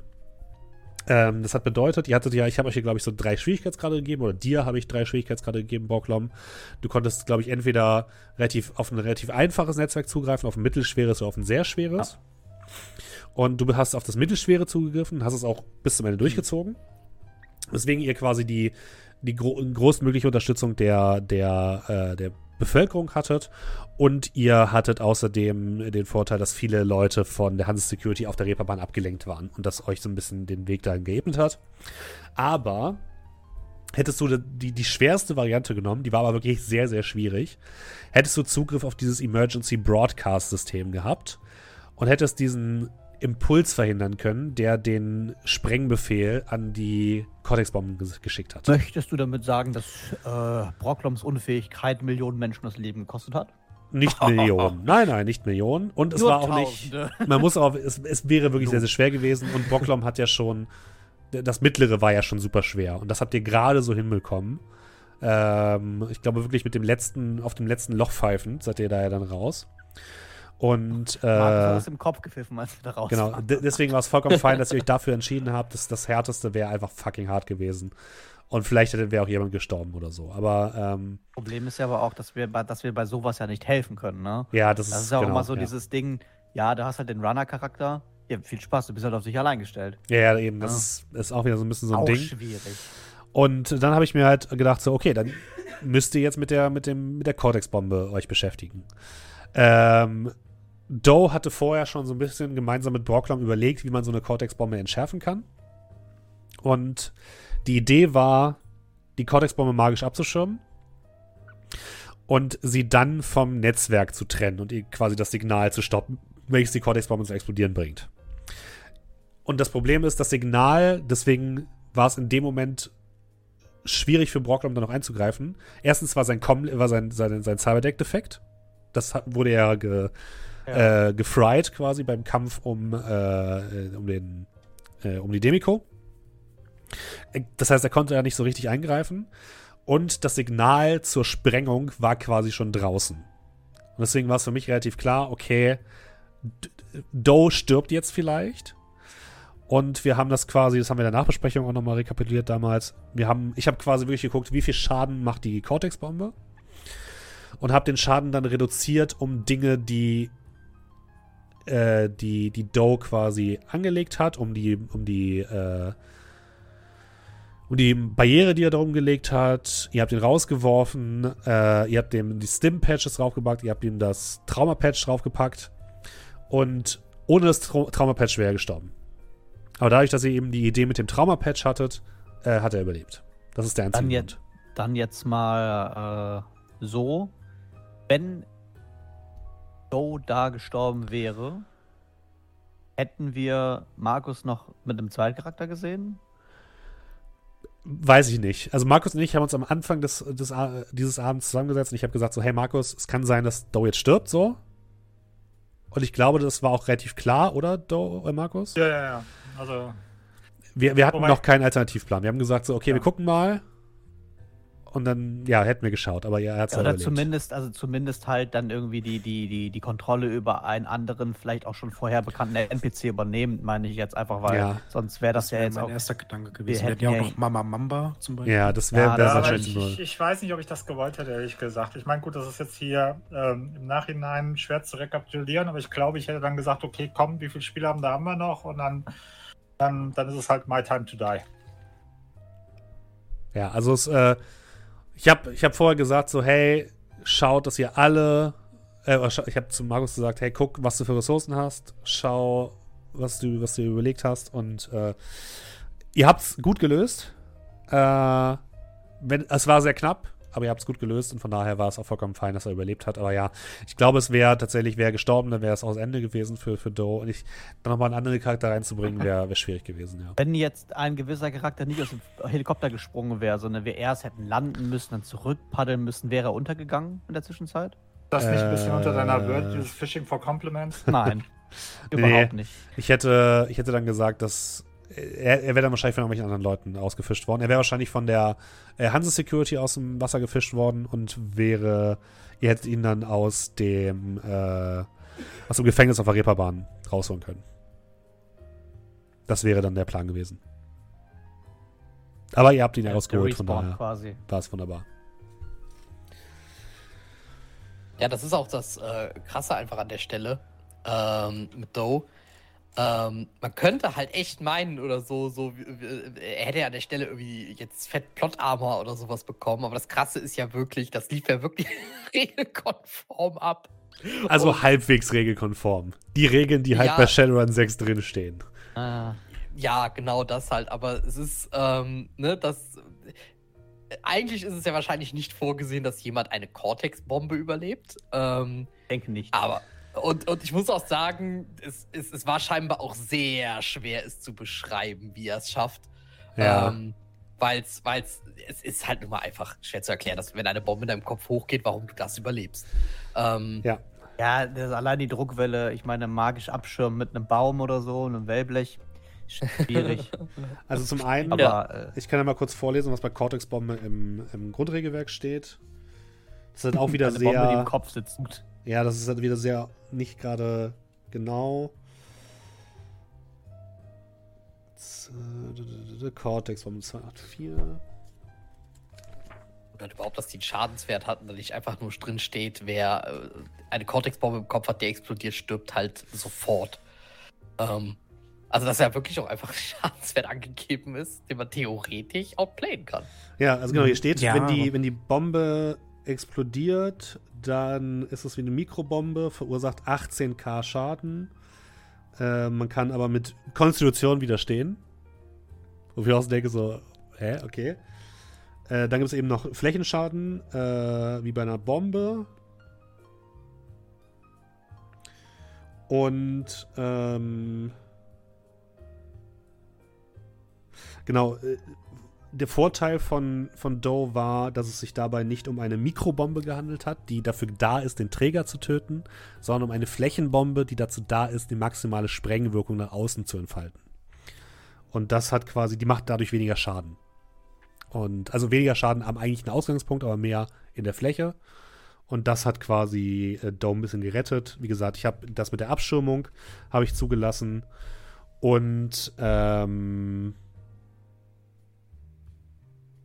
Genau, und bei dem, bei dem Dingens-Patch steht halt ex ausdrücklich bei dem, äh, wie heißt das Ding nochmal? Bei dem, nicht beim Stim-Patch, sondern bei dem, nee, bei dem, nicht Stim-Patch, sondern Trauma-Patch. Trauma-Patch, genau. Bei dem Trauma-Patch äh, stand wirklich dabei, heilt überzähligen Schaden und damit lebt Doe für mich. Das Ding ist quasi eine komm aus dem, aus dem Friedhof Freikarte wenn man es richtig ich benutzt. Weiß, es, es, so. war ein, es, war ein, relativ enges Höschen, aber also äh, ich hatte nicht mehr viel Luft gehabt. Nee. Weil irgendwie ist ja da, glaube ich, auch so, wie du es bei DD äh, hast. Irgendwie, wenn du, wenn du so und so viel Schaden drüber bist, dann ist das Permadeath. Ja. Da hilft auch kein Trauma-Patch mehr und da war ich auch nicht so weit von entfernt, aber ja. Genau, also es war quasi, es war, glaube ich, nur du warst quasi bewusstlos nach der Sprengung, weil du so viel Schaden widerstanden hast. Und das Traumapatch hat dich dann quasi auf null Lebenspunkte, aber nichts drüber gepackt. Und damit hast du quasi gelebt. Also nach unserer Auslegung der Regeln war das regeltechnisch legal. Jetzt könnt ihr mir natürlich gerne eine E-Mail schreiben, wenn das eurer Meinung nach nicht so ist. Lieber nicht. Wie auch immer. ja, die lade direkt wir retconnen das und töten Doe. Äh, wie auch immer, dauert überlebt und damit äh, haben wir quasi auch das große Finale eingeläutet. Ihr habt äh, zuerst euch entschieden, ähm, der äh, dem Hamburger Senat zu helfen. Hattet dann quasi diese ganzen Ressourcen, die ihr euch im Laufe der Kampagne erspielt hattet, konntet die einsetzen. Ich habe mit den Ressourcen gewürfelt für die Aufgaben, die sie erledigen sollten. Und äh, letzten Endes, ja, seid ihr dann, nachdem ihr nochmal mit der Dame von der von den Woe gekämpft habt, äh, bis zum Finale gekommen und habt dort äh, den großen Oberbösewicht äh, äh, Herrn Petersen, der sich mittlerweile auch magisch aufgepumpt hat, einfach nur der Zweck heiligt die Mittel mäßig äh, besiegt und damit Hamburg vor einem größeren Schaden bewahrt. Das war ja aber auch wirklich ein fieser Endkampf da. Also da weiß ich, dass die ein oder anderen Würfelergebnisse um Haaresbreite auch eigentlich äh, Partywipe bedeutet hätten. Ja, also es war wirklich knapp. Ziel war es halt vor allem für mich, ihr solltet halt, oder besser gesagt, äh, Brocklom musste sich in die Bombe ein, einhacken, um die quasi zu entschärfen. Währenddessen müsst ihr euch um die anderen Leute kümmern. Und äh, in dem Moment, wo Brocklom aber die Bombe entschärft hat, war quasi der Plot gerettet, so, alles cool, da hättet ihr auch sterben können. Okay. Weil als du irgendwie gesagt hast, Herr Petersen stößt mit seinem Ellenbogen nach hinten. Ich will so, hahaha, ja, mir human. er macht irgendwie sieben Schaden, was? Ja, der ist fies. ja, der war fies. genau so, wie viel, wie viel Kästchen. Ja, das war, äh, für die Anzahl der Kästchen, die ich noch hatte, war es zu viel Schaden, sagen wir mal so. Hat aber alles gut funktioniert. War sehr spannend am Ende dann, dadurch auch vor allem. Ja, den habt ihr auch trotzdem auch sehr gut gelöst. Selten so viel. Ich meine, das muss man natürlich auch so einem komplexen Regelwerk lassen so viel Adrenalin hast du halt nicht bei Verborgenes erkennen. Ja, stimmt. Da ob du da jetzt irgendwie 36 von 50 hast oder nicht, dann sagst du, yeah, ich hab's geschafft, wir kriegen Infos, die schreibe ich jetzt in meinen 20 Seiten äh, Formular. Und bei Shadowrun hatten wir halt einfach viele von diesen Abenden, wo man einfach echt, irgendjemand muss irgendwas schaffen und du fieberst mit und wartest auf das Roll 20 Ergebnis. Ja. Und guckst einfach nur, auf dieses weiße Feld, bis, bis das Ergebnis da ist und freust dich dann. Das hast du halt nicht überall. Das stimmt, das stimmt natürlich. Und ja, man muss auch wirklich sagen, ihr hattet es äh, im Rathaus zum Beispiel mit den zweitstärksten Gegnern im Spiel zu tun. Also waren echt äh, heftig. Die, die waren echt heftig, genau. Ich habe die, glaube ich, ein bisschen runterskaliert, aber ich dachte, okay, es ist das Endgame, ich will euch jetzt wirklich ein bisschen fordern, nachdem ihr sonst durch die Kämpfe auch sehr gut durchgekommen seid. Und das war. Das ja, aber ich kann mich erinnern, das war nämlich da diesem Rathaus ja ein Gegner, der uns, also eine Gegnergruppe, die uns komplett zerlegt hat, schon fast. Ja. Wir waren super lidiert und dann war es eigentlich so, ja gut, also wie sollen wir uns denn jetzt regenerieren und dann quasi zurück und dann Endkampf. Genau, das war Pro Professionalitätsstufe 8 von 10. Das war auf, äh, auf Höhe eines SEAL Team 6 oder Mitglied einer Marine-Spezialeinheit. Die waren schon heftig. Dagegen steht dünner Baum. Ja. dagegen steht dünner Baum. Und einfach nicht treffen, obwohl man irgendwie 14 Angriffswürfel hat und wenn man getroffen wird, irgendwie sieben Schaden kassieren. Und man sich so denkt, so, hm, eigentlich dürfte ich als Troll weniger Schaden bekommen. Ja. Wenn die jetzt Nachtigall oder so treffen, ist der ja direkt hinüber. Yes. Aber ihr seid, seid immer gut ausgewichen und ihr habt ja auch gute Ausweichwürfe gehabt. Von daher war es schon ganz gut. Genau, Lordagan fragt gerade noch, warum hat Peterson als Anti-Magie-Fanatiker die Magie benutzt. Äh, einfach zweckheiligte Mittel. Für ihn war es wichtiger, für ihn war es nicht wichtig zu beleben. Für ihn war es wichtig, dass diese Bombe hochgeht, damit aller Leute gezeigt wird, hallo Ben, äh, damit den ganzen Leuten gezeigt wird, wie gefährlich Magie eigentlich ist und wie gefährlich Magieanwender sind, wie gefährlich die, äh, die Metamenschen sind. Und das war für ihn wichtiger. Und zur Not hätte er halt gesagt, hätte er das, die ganze Schuld quasi auf sich geladen, hätte gesagt, ich habe hier als Magieanwender äh, alles in die Luft gejagt und das war quasi sein Plan. Ja, crazy genau. auf jeden Fall, aber wir kennen ja religiöse Fanatiker. Genau, das ist, das ist quasi das, das Ende des Ganzen. Jetzt gucke ich mal ganz kurz in die E-Mails rein, was noch für Fragen waren. Während äh, Steffen die E-Mails euch vorsetzt und ihr noch Fragen habt, dann natürlich auch gerne in den Chat. Ja, absolut, genau. Das ist genau. jetzt so der Punkt, wo ihr Fragen reinballern können. Ich gucke auch mal gerade auf dem Discord, ob da noch was war. Genau, NPCs war tatsächlich nur Pollard, der es hineingeschafft hat. Ähm, was mit Rasputin war, habe ich erzählt. Was war mit Igor? Am Ende noch, also was ist mit Igor am Ende noch gewesen? War er noch? Igor war dein Kontakt bei den Vori, ne? Ja, ja, aber wir haben den auf der Insel nicht getötet bekommen. Nee. Der ist ah, dann ja. untergetaucht Ja, der, der hat dann sich. haben wir ihn nie wieder von ihm gehört. Nee, ursprünglich dann war mein Plan, ursprünglich war mein Plan, dass der nochmal zurückkommt und quasi äh, euch nochmal äh, für die, für die Demütigung irgendwie in die Fresse tritt. Aber dann habe ich gedacht, so, nee, das ist eigentlich ein kleiner Fisch und der wurde einfach von, ähm, von der Dame mit dem roten Auge, wurde der einfach umgebracht, weil der hat versagt. Für sie. Okay.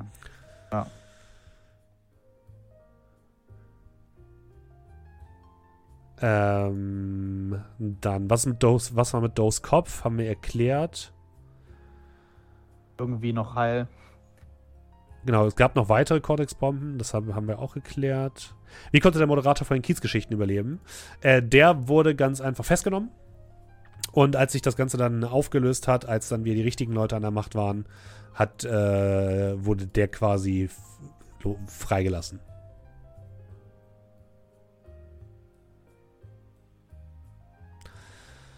Genau.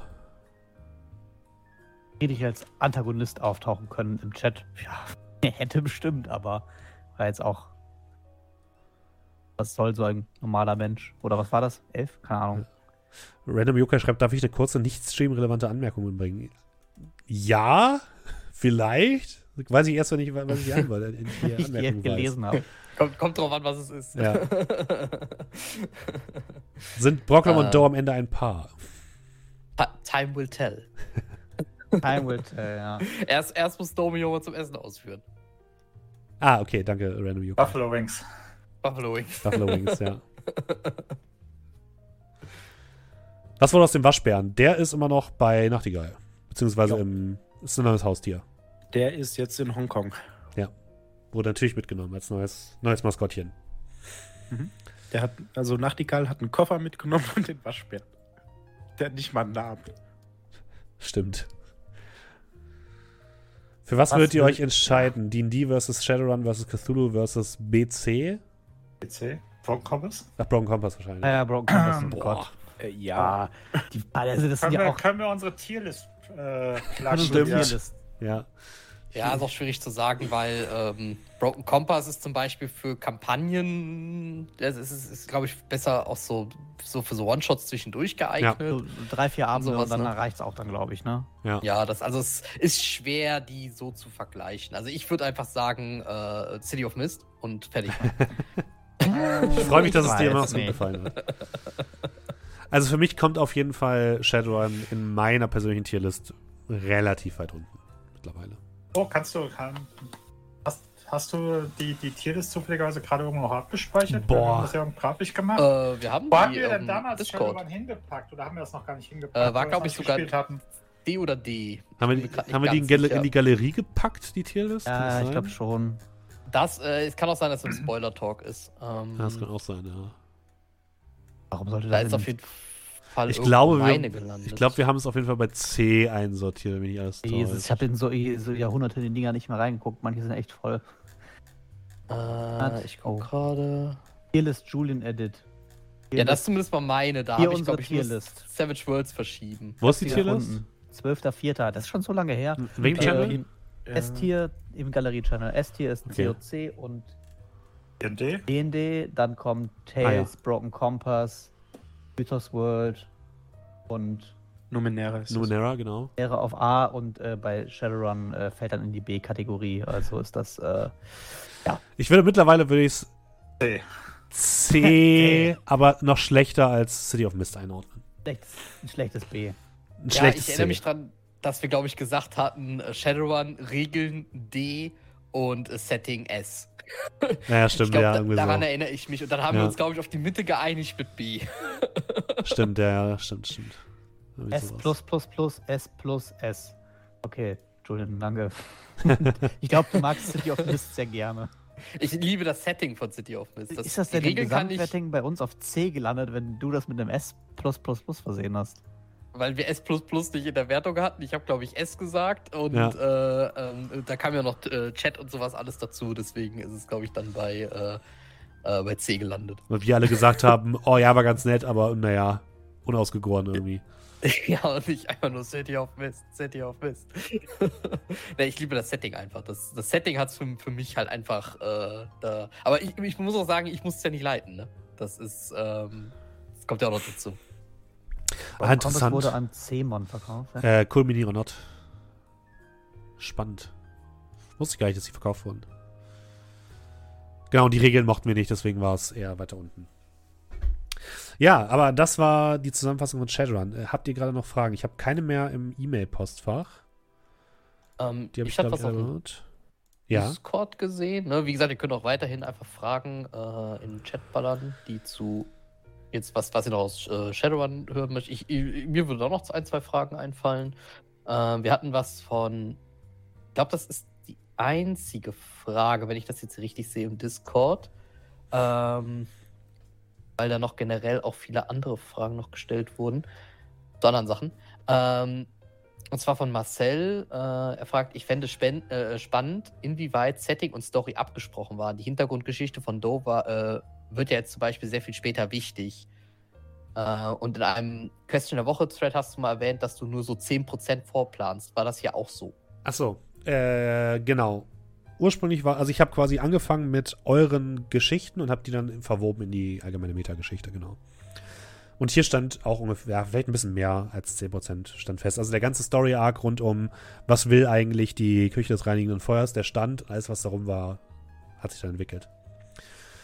Ich kam gerade noch die Frage, im Keller des Massagesalons hat die Gruppe, wenn ich mich richtig erinnere, noch Server gefunden, die dann bei der Flucht keine Relevanz mehr hatten. Wofür waren die da? Hätte dann aber noch was gefunden werden können. Nee, das waren nur äh, Geschäftsdaten von der Firma, hätte noch ein bisschen zusätzliches Geld gegeben.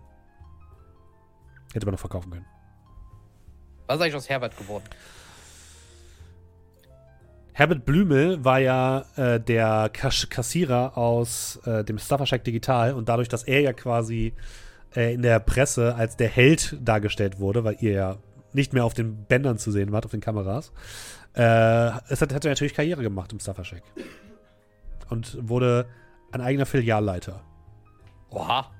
Von Filialen, die sich automatisch. Aber äh, Leiter steht auf seiner Visitenkarte.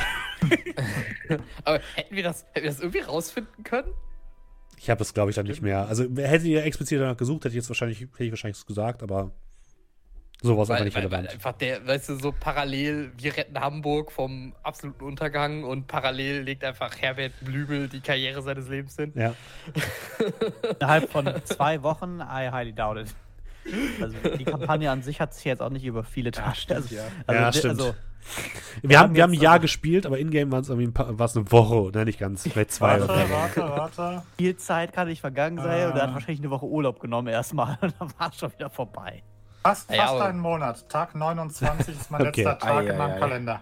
Ja. Ja, okay, aber dann, äh, dann fast einen Monat. Das, und wenn man bedenkt, wenn wir es schaffen, in einem Monat Hamburg zu retten, dann schafft ja wohl Herbert Blümel es, Ja, äh, ohne in Probleme. einer Woche befördert zu werden. Das ist. Äh, Ursprünglich Das, hatte ich auch äh, überlegt, ob, ja. ob Friedrich euch nochmal in den ausspeist, aber das habe ich dann gelassen. Da muss ich ganz ehrlich sagen, wenn jetzt Friedrich, der es nicht mal geschafft hat, äh, Gabelstapler zu Ja. fahren, wenn der dann gekommen wäre, um uns irgendwie was zu tun. Ey, so ver- ach, er wäre nicht mal in die Nähe meines Schwertes gekommen, weil Ja. der andere den schon vorher geschossen Ja, hätte. wahrscheinlich. Haha, ich bin wieder da und ich bringe euch jetzt um. Zack, tot. mit einem Gabelstapler und der schafft es einfach nicht. er kriegt das Ding nicht nach vorne gefahren. ja. Das, das hätte ich tatsächlich sehr gefeiert, wenn er versucht hätte, mich mit einem Gabelstapler umzufahren und es hätte einfach nicht geklappt. ja, das wäre sehr lustig. Gewesen. also er hat die Prüfung ja halt auch einfach nicht gemacht. Also. Richtig. Und äh, ich, ich hätte es einfach kommen sehen, wie so in so einem Lagerhaus oder sowas steht da auf einmal so, sitzt er da in einem Gabelstapler, fährt so die Gabeln hoch und will mich umfahren und fährt aus Versehen rückwärts gegen irgend so ein Regal und das fällt dann um. Ein, kom kom komplett leeres, dunkles Lagerhaus, nur zwei Scheinwerfer von einem, von einem Gabelstapler und dann. ja, das wäre lustig. das ja. hätte ich gefeiert tatsächlich, ja. Aber nein, nee, den den haben wir dann schon weg, versauert irgendwo im Gefängnis. Spin-off-Serie Sonne über Herbert. Ähm, was hast du noch für Fragen, äh, Julian? Äh, das war jetzt eigentlich quasi meine genauso. Okay. äh, ja, so einmal was, was wurde aus Herbert und äh, ne, was, was, was noch mit Friedrich war. ähm, das äh, lag mir nur. so- Achso, doch eine Sache noch und zwar Warentester. Ja. Äh, weil du ja auch ein Bild zu dem hattest. Mhm. Steht der tatsächlich genauso im Ja. Regelwerk? Und, also existiert der Charakter Jo, da? Warentester, Okay. also die, alle, alle Leute, alle NPCs, auch fast alle wichtigen NPCs, äh, die ihr getroffen habt, Mama Mamba, Warentester, die Leute von den Vori sind alle in dem äh, hm. Datapulse Hamburg drin. Cool. Ja, das ist cool.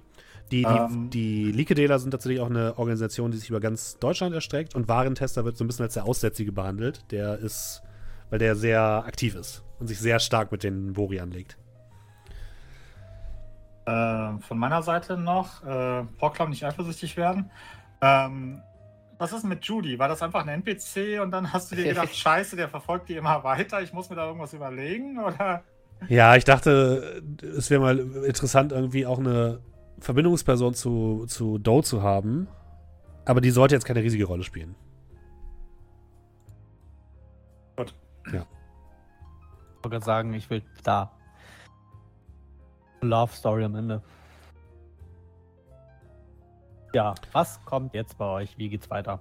Ja, wie geht's weiter? Die nächste große Kampagne steht an. Ich habe sie schon hier. Ich weiß nicht gar nicht, ob ich sie euch schon mal gezeigt habe. Also für alle Leute, die jetzt im Stream sind, habt einen kleinen Vorteil. Äh, ich zeige euch mal kurz das alles. Ah, diese Box, das ist, das ist die Handouts, nur die Handouts, ist in dieser Box. Und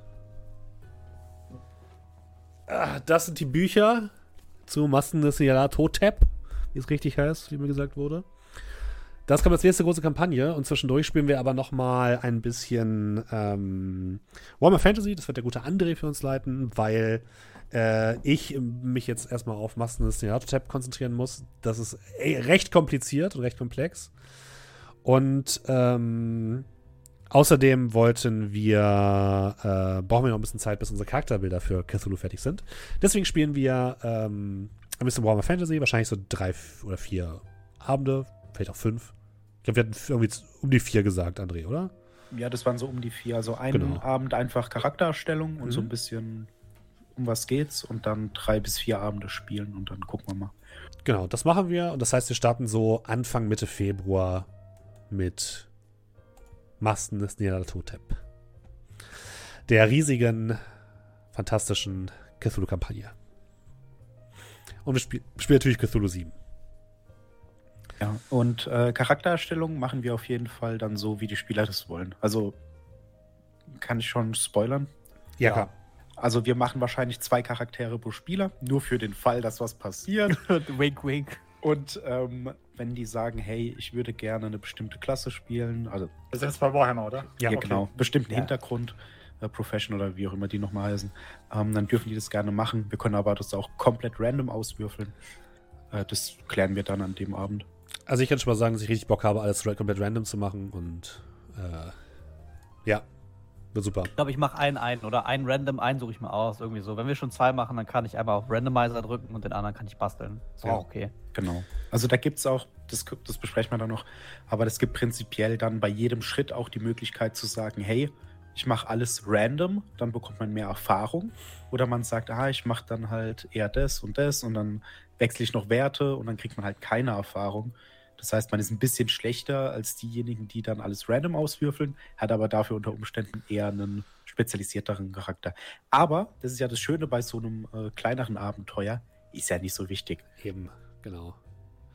Und äh, Cthulhu werden wir normal spielen, nicht Pulp Cthulhu, sondern normal. Und das wird länger dauern. Kann ich gleich direkt sagen. Und ich werde mich diesmal auf also. nichts festlegen. Also am besten da auch direkt zwei Charaktere. Ja, da, das wird sowieso ein Ding sein, da werdet ihr auch zwei Charaktere brauchen, mindestens. Aber machen wir am Anfang jetzt auch dann zwei Charaktere? Weil, ich werde es bei Cthulhu, wir, wir derailen gerade ein bisschen, aber ist okay. Äh, bei Cthulhu werde ich es so machen, ihr baut einen festen Charakter und ihr baut eine Hintergrundperson, die eine Bezugsperson für euren Charakter ist, die ihr theoretisch, wenn euer Hauptcharakter ablebt, übernehmen könntet. Genau, dann das, das ähm, Tagebuch schicken kann.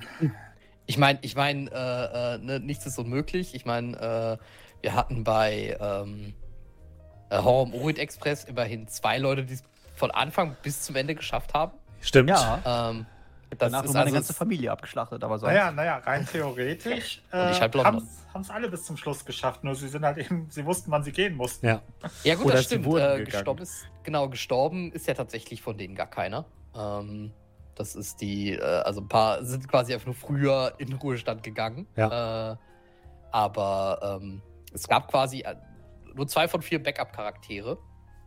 Ähm, das ist äh, ein bisschen hoffe ich natürlich auch bei Masken Signalator-Tab, weil, äh, weiß ich nicht, ich, ich, ich mag jetzt meinen Charakter schon irgendwie sehr, sehr gerne. Aber Ach, es ist natürlich, es ist natürlich das Problem, das ist, das ist ein generelles Call of Cthulhu-Problem. Es hat halt einerseits so ein geiles Setting, du kannst dir so tolle Charaktere ausdenken, aber man muss auch parallel halt dich nicht zu lange dran. Das ist, die können halt jederzeit flöten gehen.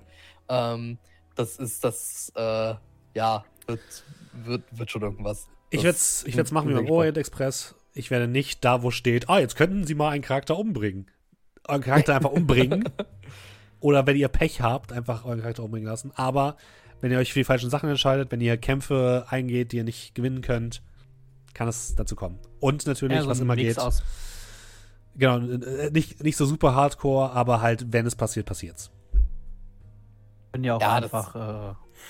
Äh, äh, genau. Wir müssen es ja nicht zu weich spielen, aber wir können ja auch einfach so die Hälfte der Pipe-Regel mit reinnehmen, wie zum Beispiel die doppelte Lebenspunkte oder so. Ja, ich glaube, also nee, Lebenspunkte machen wir ganz normal. Was ich nur sagen wollte, ist, mit dem, wir spielen es nicht palpig, wir machen, wir achten natürlich darauf, dass es trotzdem gut zu spielen ist und Spaß macht beim Spielen. Aber wir spielen nicht mit Pipe-Starten, so, äh, mit Pipe-Regeln. Deswegen, das, das machen wir nicht, weil wir einfach Freunde des, des äh, klassischen Cthulhu sind und das gerne so machen würden. Ja, das ist, ich meine, so hatten wir genau auch bei Horror im Orient Express und so, ne, dass äh, wenn dann quasi auch mal was passiert, ne, haben wir schon irgendwie uns zu helfen gewusst, dass wir das ja. auch irgendwie äh, angenehm für alle halt umgesetzt bekommen. Also nicht einfach, ne, hier, ähm, wie hieß nochmal dieses komische Ding, was wir gespielt haben in dem Weihnachtsspecial, äh, von von D&D. Uh, äh, Tomb of Horrors. Ja, Tomb of Horrors. Genau. Ja. Nicht so quasi, ne, du trittst auf die falsche Bodenplatte und bist dann einfach tot. Äh, ja, das war so, äh, weiß ich nicht, 18 Dexterity und äh, ein Schritt nach vorne, ja, äh, würfel mal ausweichen. Ja. Ja, das ist, äh, wir sind da ja relativ äh, geübt drin, dass wenn halt ein Tod ansteht, dann ist er halt entweder auch einfach ordentlich und passt halt auch einfach rein. Ja. Und, ähm, und wenn nicht, dann, äh, dann gehen wir es halt einfach irgendwie ein bisschen so, dass, dass es, ne, dann wird halt vielleicht der Charakter in dem Moment nicht einfach plump erschossen, sondern er überlebt es gerade so, um danach wenigstens halbwegs seinen einigermaßen cineastischen Tod zu bekommen. Ähm, oder ja. irgendwie sowas, ne? Das, aber, äh, weil macht ja auch für alle mehr Spaß. Aber ihr habt keine Plot Armor, das kann ich euch direkt sagen. Es gibt keine ja, Plot Armor bei Cthulhu. Ja, das ist, das ist klar, ne? Das, ähm, wenn wir uns für irgendwelche Sachen falsch entscheiden, dann machen es halt nur so, dass es meistens halt auch einfach für alle ne, angenehmer ist, einfach so das Ganze und nicht einfach so plump ja. passiert. Und es wird jetzt nicht so sein, dass ihr einen Charakter pro Kapitel verliert, weil das ist auch wieder. Also manchmal denke ich mir wirklich, ich verstehe ja die Cthulhu-Redaktion und die Leute, die damals diese fantastischen riesigen Kampagnen ge ge geworfen haben, dass es natürlich irgendwie dazugehört, dass Leute sterben, aber wenn schon im ersten Kapitel geschrieben wird, so ja, und hier äh, könnte ein Charakter vielleicht sterben, bereiten Sie sich darauf vor, denke ich mir so, also muss das sein? Ja, ja das ist ja auch schade, weil ich meine, also wir haben da alle schon sehr lange sehr viel Bock drauf. Mein Charakter war im Juli oder Juni schon fertig, fast. Ich wusste ja nicht, wie lange wir noch haben. Äh, könnte, hätte ja schneller gehen können. Und dann einfach so sowas dann zu verlieren, in dass man so viel äh, Gedanken und Mühe und, äh, und Lust reinsteckt und dann so, ja, dein Charakter stirbt jetzt. Bäh. Ja, Macht keinen Spaß. Nee. Aber lasst uns darüber äh, ähm, bei der Charaktererstellung noch reden. Denn, wie schon gesagt, mhm. nächste Woche machen wir keinen Stream, sondern nehmen wir dann die Charaktererstellung äh, so auf. Das liegt einfach daran, dass ich leider Donnerstag keine Zeit habe und deswegen äh, wir nicht streamen können. Äh, und wir machen, nehmen dann quasi die Charaktererstellung für die Podcast-Zuhörerinnen und Zuhörer auf. Ich, ich nehme die einfach wahrscheinlich auch einfach mit, mit Video auf und stelle sie auch als VOD auf dem Twitch-Kanal, falls Leute das äh, lieber gucken möchten. Äh, dann habt ihr quasi die Charaktererstellung. Und dann ähm, machen wir Warhammer Fantasy und dann geht's los mit Masten Signaler Totep. Mhm. Äh, da war doch gerade, ist beim Podcast eigentlich überhaupt schon mal jemand gestorben? Ja, einmal Dominiks Charakter, ne? Bei, äh, ja. Ja. bei äh, genau, hier Shadow of the Demon Lord und ähm, mein Charakter damals mal in Mythos World. Stimmt, der Stimmt, ist äh, ja. lebendig begraben worden unter dem, unter dem Zelt, was eingekracht ist. Genau. Nicht Aber auch selbst das, sowohl als auch äh, sowohl bei äh, ähm, Shadow of the Demon Lord als auch bei Mythos World immerhin ein heroischer Tod. Und zum Ende der Kamp äh, zum Ende des ja. Abends. Und genau, zum Ende, ja, zum Ende des, des, des, des One-Shots halt auch, ne? Ja, ja, genau. Yes, und was genau. haben beide One-Shots gemeinsam? Ich war nicht dabei. Also alles gut, Leute. Du darfst, auch, du darfst auch meinen Charakter sterben lassen, keine Sorge. Ich, ich hatte jetzt meine NATO-Erfahrung. Und wir, wir gucken mal, vielleicht, bei, vielleicht kriegen wir bei Warhammer Fantasy ein paar Charaktere durch den, über den Jordan. Mal schauen. Das liegt ganz an euch. das dachte ich mir schon. Äh, genau, und damit würde ich auch sagen, liebe Leute, wir beenden jetzt dieses kleine Recap hier für heute. Wir sind nämlich schon drüber über die Zeit, noch nicht ganz, aber wir sind schon in einer Zeit. Es war uns eine große Freude, dass wir euch Shadowrun mhm. äh, äh, präsentieren durften. Äh, wir verabschieden uns äh, von den fantastischen Charakteren. Äh, vielen Dank auch nochmal an äh, AS Schroth für Andreas Schroth für die fantastischen Charakterbilder und an äh, die gute ähm, Art bei Steffi für unser ähm, großes Key-Visual. Äh, vielen, vielen Dank dafür, dass ihr die ganze Zeit mit dabei wart und wir freuen uns auf neue Abenteuer. Wenn ihr uns unterstützen wollt, geht das natürlich wie immer zum Beispiel über Twitch oder über Kofi. Ähm, ihr könnt uns natürlich auch einfach weiterempfehlen. Ihr könnt uns eine positive Bewertung bei den Podcast-Plattformen dalassen. Ihr äh, könnt euch einfach freuen, unseren Content genießen. Das finden wir auch cool. Und äh, aktiv sein auf Discord oder im Chat. Da sind wir immer sehr, sehr dankbar äh, drüber. Äh, und ein Twitch-Abo haben folgende Personen noch dagelassen, lieber Julian. Ja, ich muss jetzt mal gerade mal gucken, weil wir haben ja schon äh, vor 23 Tagen, äh, da, das war, glaube ich, das, wo wir das letzte Mal gestreamt hatten. Äh, entsprechend, die müsste ich, glaube ich, alle vorgelesen haben. Ähm, dann haben wir vor ja, wir haben noch einiges erstmal gerade an, an Offline-Subs. Äh, äh, und zwar, Bobik hat für 10 Monate mit Prime gesubbt. Vielen lieben Dank dir dafür, äh, Vergangenheits-Bobik. Ähm, dann äh, Nagins, ich hoffe, ihr habt den Namen äh, richtig ausgesprochen, ähm, hat mit Prime ganz neu abonniert. Herzlich willkommen, vielen lieben Dank dir.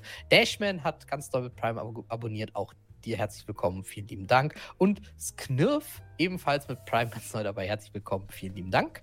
Dann haben wir von heute, Heide Dern hat für zwölf Monate gesubbt und schreibt ein Jahr, es könnte äh, passender zum nahenden neuen Auftakt kaum sein. Vielen lieben Dank dir für ein Jahr Sub. Ähm, dann, Icarus hat für 23 Monate mit Prime gesubbt und schreibt: äh, Fischbrötchen, lecker Fischbrötchen, nur 23 Monate alt, fast wie neu. Mm. Vielen lieben Dank dir, Fischbrötchen. Äh, möchte ich jetzt mal lieber keins. Ähm, Mea Culpa hat für drei Monate Prime gesubbt. Äh, vielen lieben Dank dir dafür. Dann, ähm, Peradan hat für zwölf Monate gesubbt und schreibt: äh, Schönen guten Abend und ein gesundes neues Jahr wünsche ich euch allen. Frohes neues Jahr, nachträglich natürlich nochmal zurück. Vielen lieben Dank dir. Äh, ebenfalls für zwölf Monate. Das vor allem, wenn die zwölf Monate im Januar reinkommen. So zum, zum Jahresstart. Ja. Ähm, so, äh, Marisa hat für ähm, sechs Monate gesubbt und schreibt was? Das halbe Jahr ist schon rum. Danke für die Zeit und einen lieben Gruß in die Community. Vielen lieben Dank dir und Grüße an die Community gehen raus. Ähm, Confusing Concussion hat auch für zwölf Monate gesubbt. schreibt äh, auf ein, äh, schickt ein Herz und schreibt auf ein weiteres Jahr. Vielen lieben Dank und es ist echt krass, wie viele im Januar die zwölf Monate quasi voll kriegen. Stimmt. So, ich habe für 36 Monate, was übrigens zwölf teilbar ist, äh, gesubbt. Äh, jetzt, jetzt merke ich auch, glaube ich, gerade, warum das dann so ist. Ne? Ich glaube, wir haben wahrscheinlich ja. dann im Januar überhaupt angefangen, äh, dass Subs zur Verfügung stehen. Äh, und schreibt, fand Shadowrun ganz gut. Steffen hat frei gesprochen und auch viele Bilder genutzt und man merkte, dass er sich mit dem Thema befasst hat und ja, war gut. Danke. Das war ungefähr so mein, meine Shadowrun-Zusammenfassung. Dominik hat für 20 Monate mit Prime gesubbt, schreibt Shadowrun war 5 von 7. So, Tobson hat für 31 Monate mit Prime gesubbt und schreibt: Freue mich sehr auf die, ähm, auf die zukünftigen Projekte hier. Vielen lieben Dank dir für schon so lange Support. ähm, dann, äh, Soak hat für 11 Monate gesubbt und schreibt: 11 Monate, fast ein Jahr. Vielen Dank für alles. Vielen lieben Dank dir für fast ein Jahr. Laidback hat für äh, Monate gesubbt und schreibt guten Abend aus der Nachtschicht. Guten Abend an die Nachtschicht zurück und äh, ein noch angenehm, eine angenehme Schicht natürlich noch. Und vielen Dank für den Sub. Äh, Dyxo hat für äh, zwölf Monate ebenfalls mit Prime gesubbt. Schreibt halt mal kurz. Ich, ich halte den äh, gerne einen Monat und äh, ich halte den auch gerne nächsten Monat noch. Vielen lieben Dank dir. Janne Bär hat für zwölf Monate gesubbt und schreibt erst zehn, nee, für zehn Monate, Entschuldigung, was jetzt sehr lustig ist, weil er schreibt erst zehn Monate. Vielen lieben Dank dir. Äh, Eddahard hat für 13 Monate gesubbt und schreibt, ich liebe es, wenn, wenn Pläne nicht funktionieren. Das ist ungefähr Shadowrun in a nutshell. Vielen lieben Dank dir. Enzym 0815 hat für äh, 9 Monate mit Prime gesubbt. Vielen lieben Dank dir dafür. Und der Raubfriese hat für 25 Monate gesubbt und schreibt, silbernes Twitch-Jubiläum zu Beginn eines neuen, content-erfüllten Jahres. Möge der Geist von Feder und Papier eure Würfel gegen die Einflüsse großer Alter schützen und den Wahnsinn unterhaltsam machen. Schön bei euch. Ich bleib noch was. Vielen lieben Dank für die, wie immer, sehr poetischen Worte. Und natürlich für 25 Monate Subs. Vielen, vielen Dank. Und auch über Kofi kamen noch zwei äh, Donations rein. Einmal von Lucky. Vielen, vielen Dank. Schreibt in den anderthalb Jahren, die ich im Podcast verfolge, habe ich mir viele Tage verschönert, einen Tag gerettet, sowie eine Handvoll fragwürdiger Lachslash mitten in Hamburg beschert. Äh, da hier auf einmal alles voller Shadowrun-Referenzen ist. Vielen Dank äh, für allen da, äh, euch allen dafür. Vielen Dank dir für die Unterstützung. Und ein anonymer Kofi-Supporter geschrieben, für diese nette Truppe da. Danke dafür. Und ähm, wo wir gerade beim Danke sind, ähm, im Dezember gab es ja den December, wo wir auf unserem Discord äh, sehr, sehr viele Runden angeboten haben. Vielen, vielen Dank an dieser Stelle nochmal an Nias Feathers und Crash, die das Ganze organisiert haben, an Lordagan, der die Idee hatte und an äh, Markus, der die Namen ausgewählt hat. Und äh, die guten Leute haben jetzt in unserem Discord äh, im Channel December ein paar nette Statistiken rausgesucht, die sie erhoben haben. Guckt da gerne mal rein, wenn ihr euch interessiert. Und ähm, ich denke mal, wir werden sowas auch nochmal machen, wenn die Leute Bock drauf haben. Das war auf jeden Fall sehr schön. Und ähm, Genau, noch kurz Werbung in, einer, in eigener Sache. Zum einen, Samstag spielen wir hier äh, auf dem Stream mit vielen, vielen fantastischen Leuten Itras B, ein äh, fantastisches, weirdes, ähm, surreales Rollenspiel, welches wir natürlich auch auf Podcast zur Verfügung stellen werden.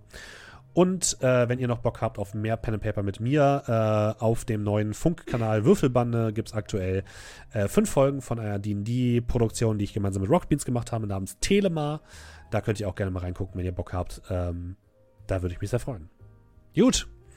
Ich glaube, dann sind wir durch. Äh, von den Podcast-Hörern und Zuhörern verabschieden wir uns. Habt einen schönen Abend.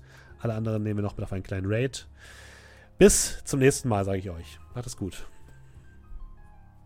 Bis dann. Tschüss. Ciao. Tschüss. Tschüss.